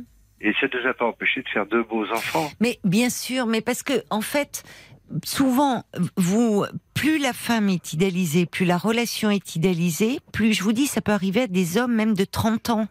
Plus, il y a une, espèce de, de pression que vous vous mettez qui vous, qui vous inhibe et qui vous fait perdre votre- vos moyens, alors que le désir est là.